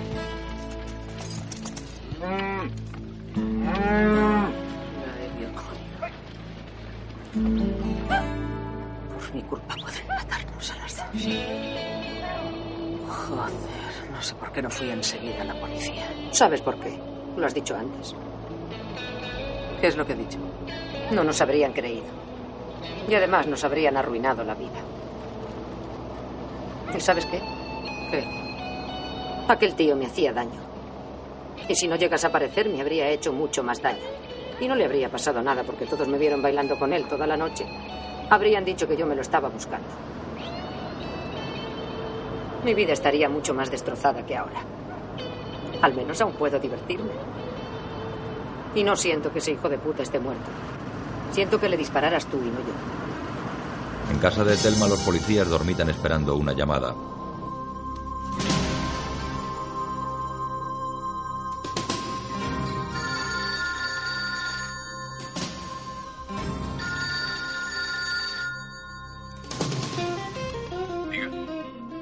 Déjeme hablar con Slocum. ¿Quiere hablar con usted? Hal se pone al teléfono. Hola, Luis. Hola. ¿Cómo van las cosas por ahí? Raras. Eh, Parece que se está produciendo una especie de efecto de bola de nieve. pero aún siguen vivas. Aún siguen sobre la Tierra. Bueno, no estamos en el fin del mundo, pero desde aquí se ve. Genial. Luis es como si la conociera. Pues no me conoce. Se están complicando la vida por momentos. ¿Me creerá si le digo que todo fue un accidente? Yo sí la creo. Por eso quiero que todos la crean. Lo malo es que no parece un accidente. Y usted no está aquí para aclarármelo. Necesito su ayuda aquí. Es que Harlan Paque... No quiero hablar de eso. ¿Está dispuesta a regresar? Me parece que no. Entonces lo siento. Tendremos que acusarlas de homicidio. ¿Quiere salir de esto con vida? Sabe, pasan por mi cabeza un montón de palabras como cárcel, interrogatorio, silla eléctrica, cadena perpetua, cosas así, ¿me comprende? ¿Y dice que si quiero salir con vida? Ah, No lo sé, no.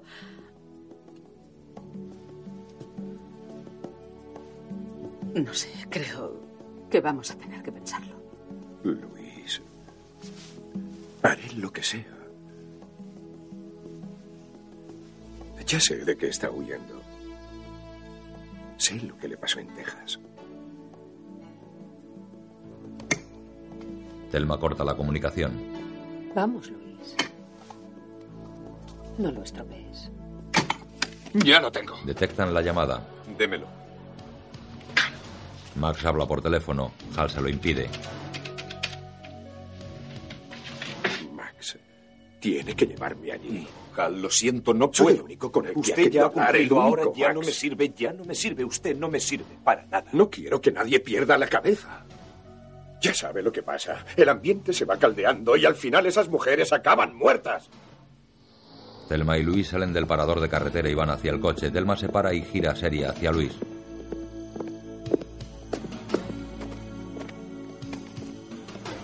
¿Qué pasa? Supongo que no irás a rendirte. ¿Pero qué dices? No harás un trato con el tío ese.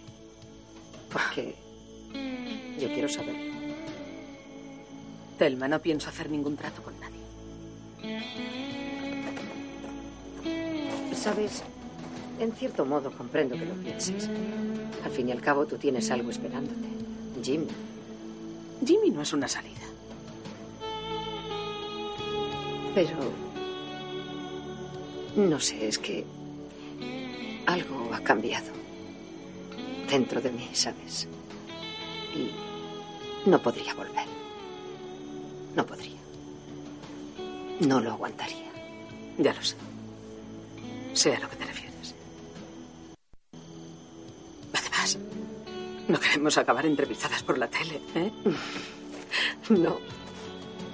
Montan en el coche. Luis al volante.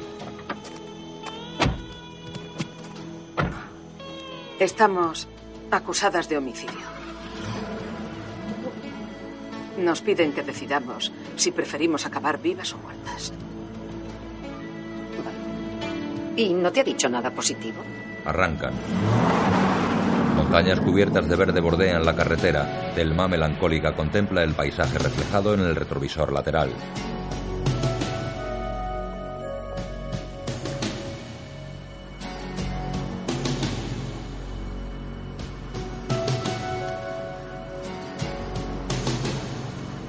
Luis lleva encasquetado el raído sombrero que compró al abuelo. ¿Estás despierta? Supongo que sí. Tengo los ojos abiertos. Yo también. Me siento despierta. Bien. Muy despierta. Nunca me había sentido tan despierta. ¿Me comprendes? Mm. Todo parece distinto. ¿También tienes la sensación de que te espera algo nuevo? ¿Beberemos margarita junto al mar, mamacita? ¿Y si cambiamos de nombre? ¿Y si vivimos en una hacienda? Yo trabajaré. Sí, trabajaré en un hotel. Sí. ¿Imaginas el trato que tendría que proponernos ese poli para mejorar eso? Tendría que ser bueno. Muy bueno. Una inmensa llanura se extiende ante ellas. A lo lejos un tren pasa. La radio no cesa de emitir música country.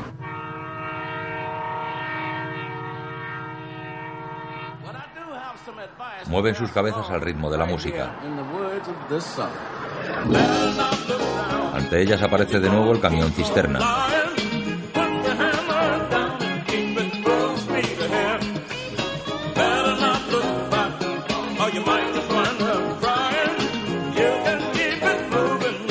No puedo creerlo. Joder, mira. ¿Es él? Claro que sí. Pasa.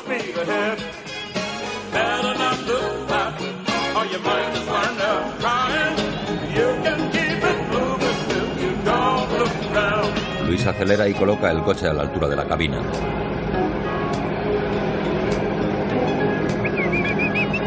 ¡Hey, tatas! ¿Os apetece una polla gorda?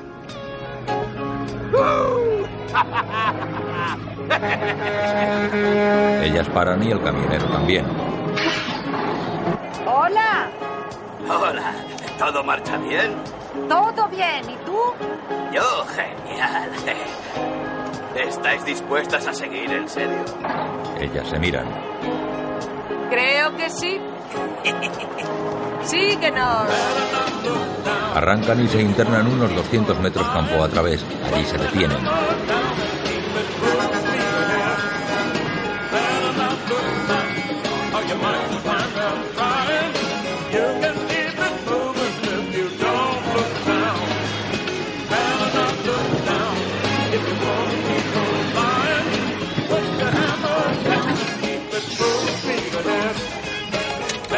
Camionero se quita el anillo de casado y salta al suelo.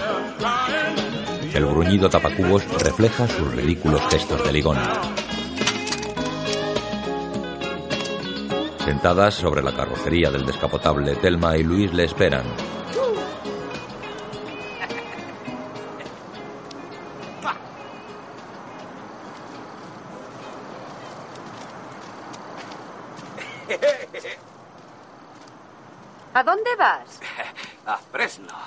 Encontrado en todas partes. Oye, ¿por qué no te quitas las gafas? Quiero verte los ojos. Sí, yo también os he visto. Nos has parecido muy mal educado. ¿Sí? ¿Cómo se te ocurre comportarte así con mujeres que no conoces de nada? ¿Ah? ¿Ah? ¿Te gustaría que le hicieran eso a tu madre? ¿O a tu hermana? ¿O a tu mujer? ¿Eh? ¿Pero qué dices? Sabes muy bien lo que estoy diciendo. ¿Y qué es eso que hacías con la lengua? ¿Qué significa? Es asqueroso. Caray, y eso otro de señalarte la entrepierna. No sé qué significa, ¿eh? Significa, ven aquí, deja que te enseñe lo asqueroso y fofo que ¿O soy. significa chúpame la polla? Las mujeres estáis locas. Tienes razón. Tendrías que pedirnos perdón. Yo jamás pido perdón por nada. Pídenos perdón. ¡Iros a la mierda! Luis saca la pistola y la monta. O nos pides perdón, o lo vas a hacer por cojones. ¡Oh, qué miedo! Seguro que por tu radio nos has llamado chochitos. Sí, claro que sí. Joder, no lo aguanto. No soporto que me llamen chochito. ¿Vas a pedir perdón o no? ¡Ni una polla! Dispara a los neumáticos del camión. ¡Oh!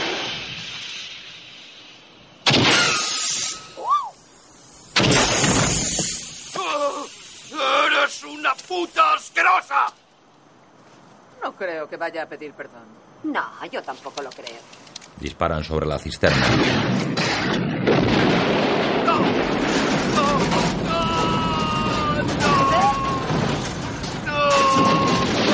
El camión estalla en una gran llamarada. ¡Pedazo de cuadras! ¡Cerdas! ¡Putas asquerosas! ¡Putas! ¡Ah! ¡Esto me lo vais a pagar! ¡Esto lo vais a pagar! Montadas en el coche dan varias vueltas alrededor del hombre.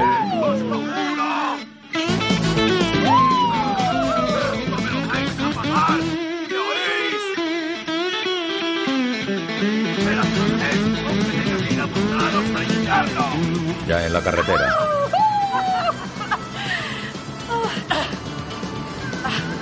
Madre mía. ¿Dónde aprendiste a disparar así? Viendo la tele. ¿Dónde aprendiste tú? ¿Dónde aprendiste a disparar así? ¡Dejas! Un joven ciclista de raza negra, con el pelo en largas trencitas, llega junto al coche policía abandonado por Telma y Luis. Mientras pedalea, fuma un grueso porro de hierba y lleva colocados los cascos de un Wallman. Agotado se detiene.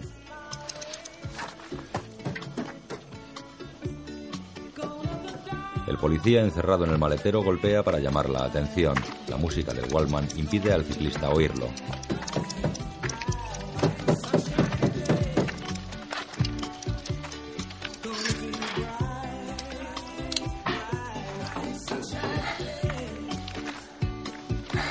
El ciclista bebe de su termo y aspira el humo del porro.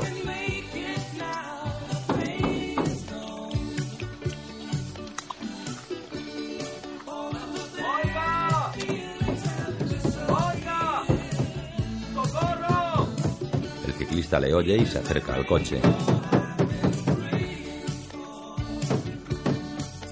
Oiga, oiga, estoy en el maletero. Vaya gente de policía. Las llaves están por ahí. Las llaves están por ahí. El policía saca un dedo por uno de los agujeros que las balas hicieron en la carrocería. El ciclista toma una bocanada de humo y aplicando su boca la introduce en el maletero a través del agujero.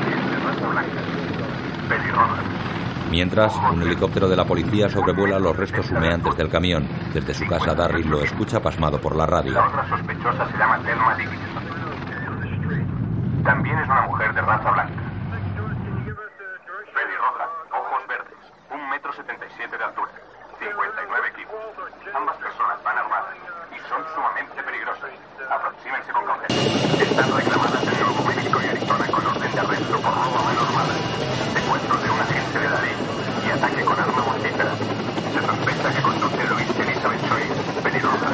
Y Max llegan a la zona, al igual que toda una columna de coches policía. Conduciendo en sentido contrario, Telma y Luis se cruzan con ellos.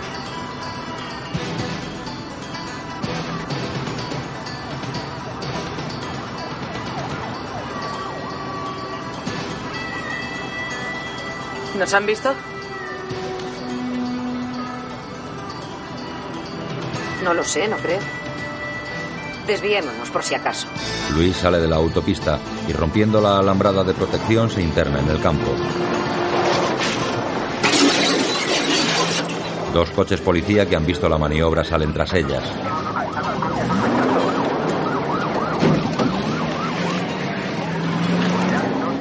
Diríjanse a la posición indicada. Unidades 12 y 14, diríjanse a la posición indicada.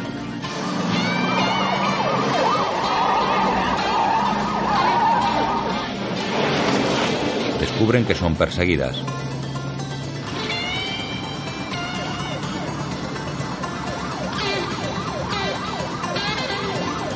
¿Llevas el cinturón puesto? Acudo en persecución del Thunderbird. Solicito refuerzo. Cuando quieren acelerar descubren otro grupo de coches que viene cerrándoles al frente.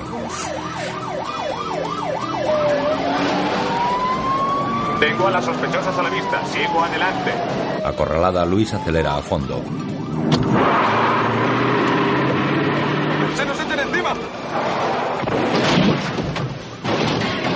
Los coches que venían de frente viran y salen dando tumbos. Ya sé que todo ha sido por mi culpa, ya lo sé. Joder, a estas alturas ya deberías saber que no ha sido culpa tuya.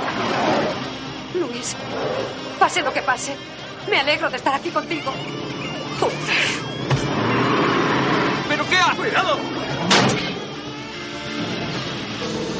¡Coño! ¿Has visto a ese tío? ¡Menudo tortazo! Desesperada, Luis se lanza contra varias barreras de coches, pasándolas y provocando choques y vuelcos. Acorralada se lanza contra una valla de tablones.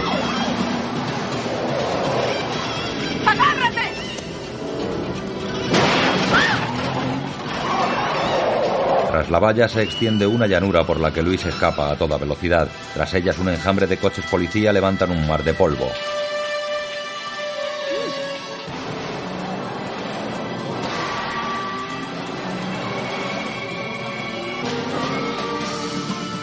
Supongo que a partir de ahora va a ser todo jodido. Mucho más que jodido. De todos modos, no tenemos nada que perder. ¿Cómo puedes ser tan optimista? Siguiendo una vaguada, Luis cruza bajo un puentecillo de poca altura. Sus perseguidores quedan incrustados en la boca del puente ahora taponado.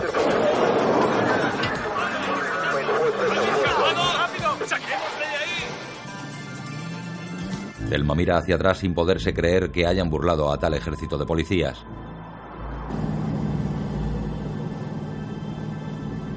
Ambas amigas se miran.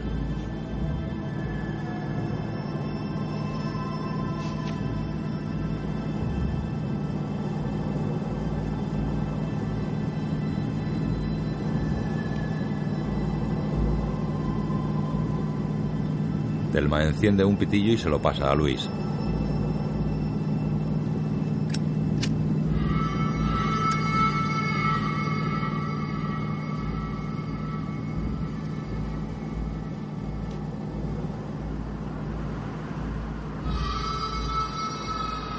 Eres una buena amiga. Y tú también, la mejor. ¿Qué te parecen las vacaciones hasta ahora?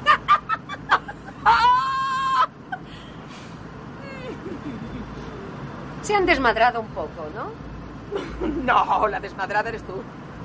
Y esta es la primera vez que has podido demostrar cómo eres.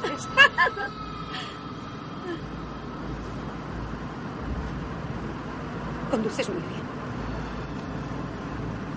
Gracias. El coche bordea una profunda cortada vertical sobre el río Colorado.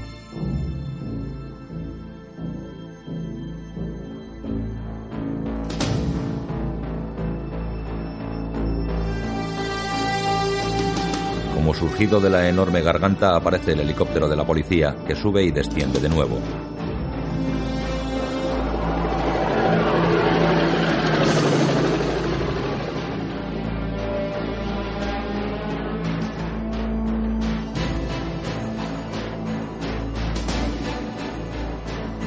Telma y Luis continúan por la carretera de tierra avanzando sin rumbo fijo.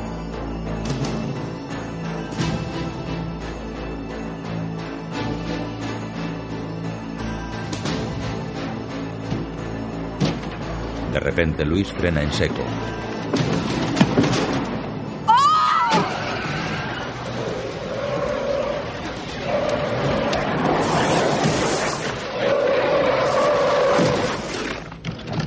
Las ruedas delanteras del coche quedan al borde de un precipicio. Dios mío. ¿Qué coño es esto? No sé. Será el dichoso cañón del Colorado. Es precioso. Sí. No se parece a nada. Frente a ellas, emergiendo del abismo, aparece el helicóptero. Dentro Bajal que mira a las chicas. Luis mete la marcha atrás y gira buscando una salida.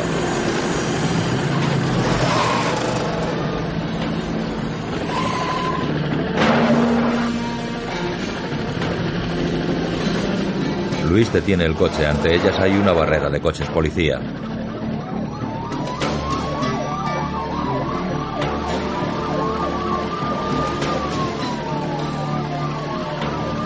Arriba el helicóptero y detrás el gran precipicio del cañón del Colorado. Luis gira el coche enfocando su morro hacia el acantilado.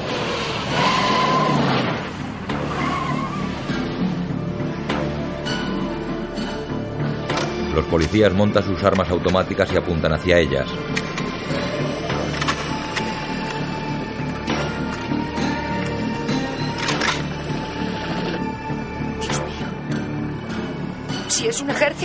Esto por nosotras. ¡Eh! No deje que disparen contra ellas. Hal. Eso es demasiado. Las están apuntando. Esas mujeres van armadas, Hal. Es la norma. Cálmese. Nuestros chicos saben lo que hacen. Y pongan las manos a la vista. Cualquier duda en obedecer esta orden será considerada como un acto de agresión contra nosotros. Repito, paren el motor y pongan las manos a la vista. Las miras telescópicas apuntan a sus cabezas. ¿Qué haces? Yo no me rindo. Max tiene que hacer algo. ¿Cuántas veces, dígame, cuántas veces hay que joder a esa mujer? Escuche. ¿Quiere hacer el favor de calmarse y escucarme? O haga que me arrepienta de haberle traído. ¡Cojones! Repito, paren ahora mismo el motor y pongan las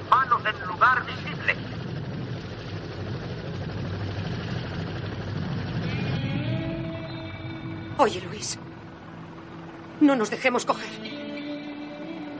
¿Qué quieres decir con eso? Sigamos adelante. ¿Pero qué dices? Telma señala con el gesto hacia el acantilado. Vamos. Luis esboza una sonrisa. ¿Estás segura? Sí. Sí. Se besan en los labios.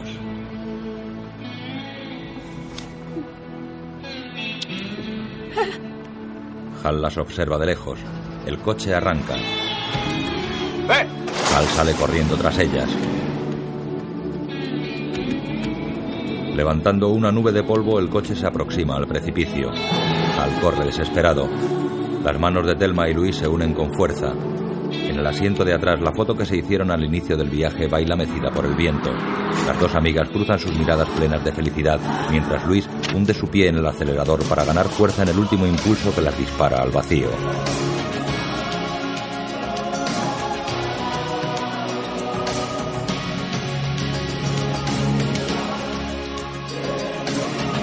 Aparecen fragmentos de distintas situaciones de la película.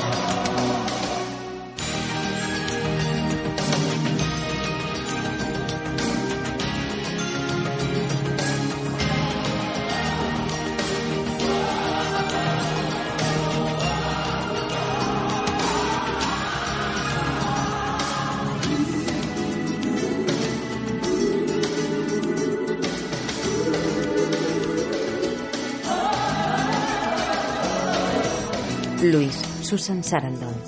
Telma, Gina Davis. Hal, Harvey Keitel. Jimmy, Michael Madsen. JB, Brad Pitt. Guión audiodescriptivo en sistema Audes, realizado por Javier Navarrete. Adaptado y sonorizado en Estudios Aristia. Coordinación técnica del sistema, realizada por Javier Navarrete. Dirección de Cultura y Deporte de la ONCE. Must tell you. Distant voices calling me away.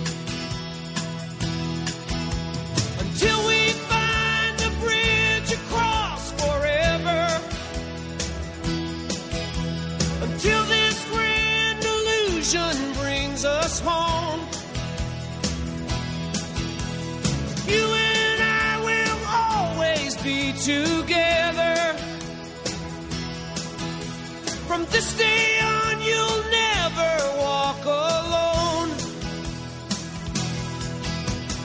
You're a part of me.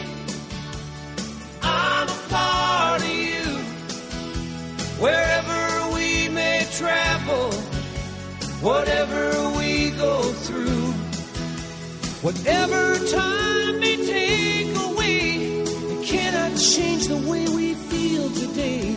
So hold me close and say you feel it too.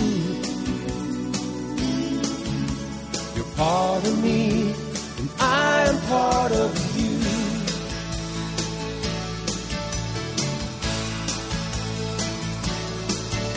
I can hear it when I stand beside the river. I can see it when I look up in the sky. I can feel it when I hear that lonesome highway. So many miles to go before I die. We can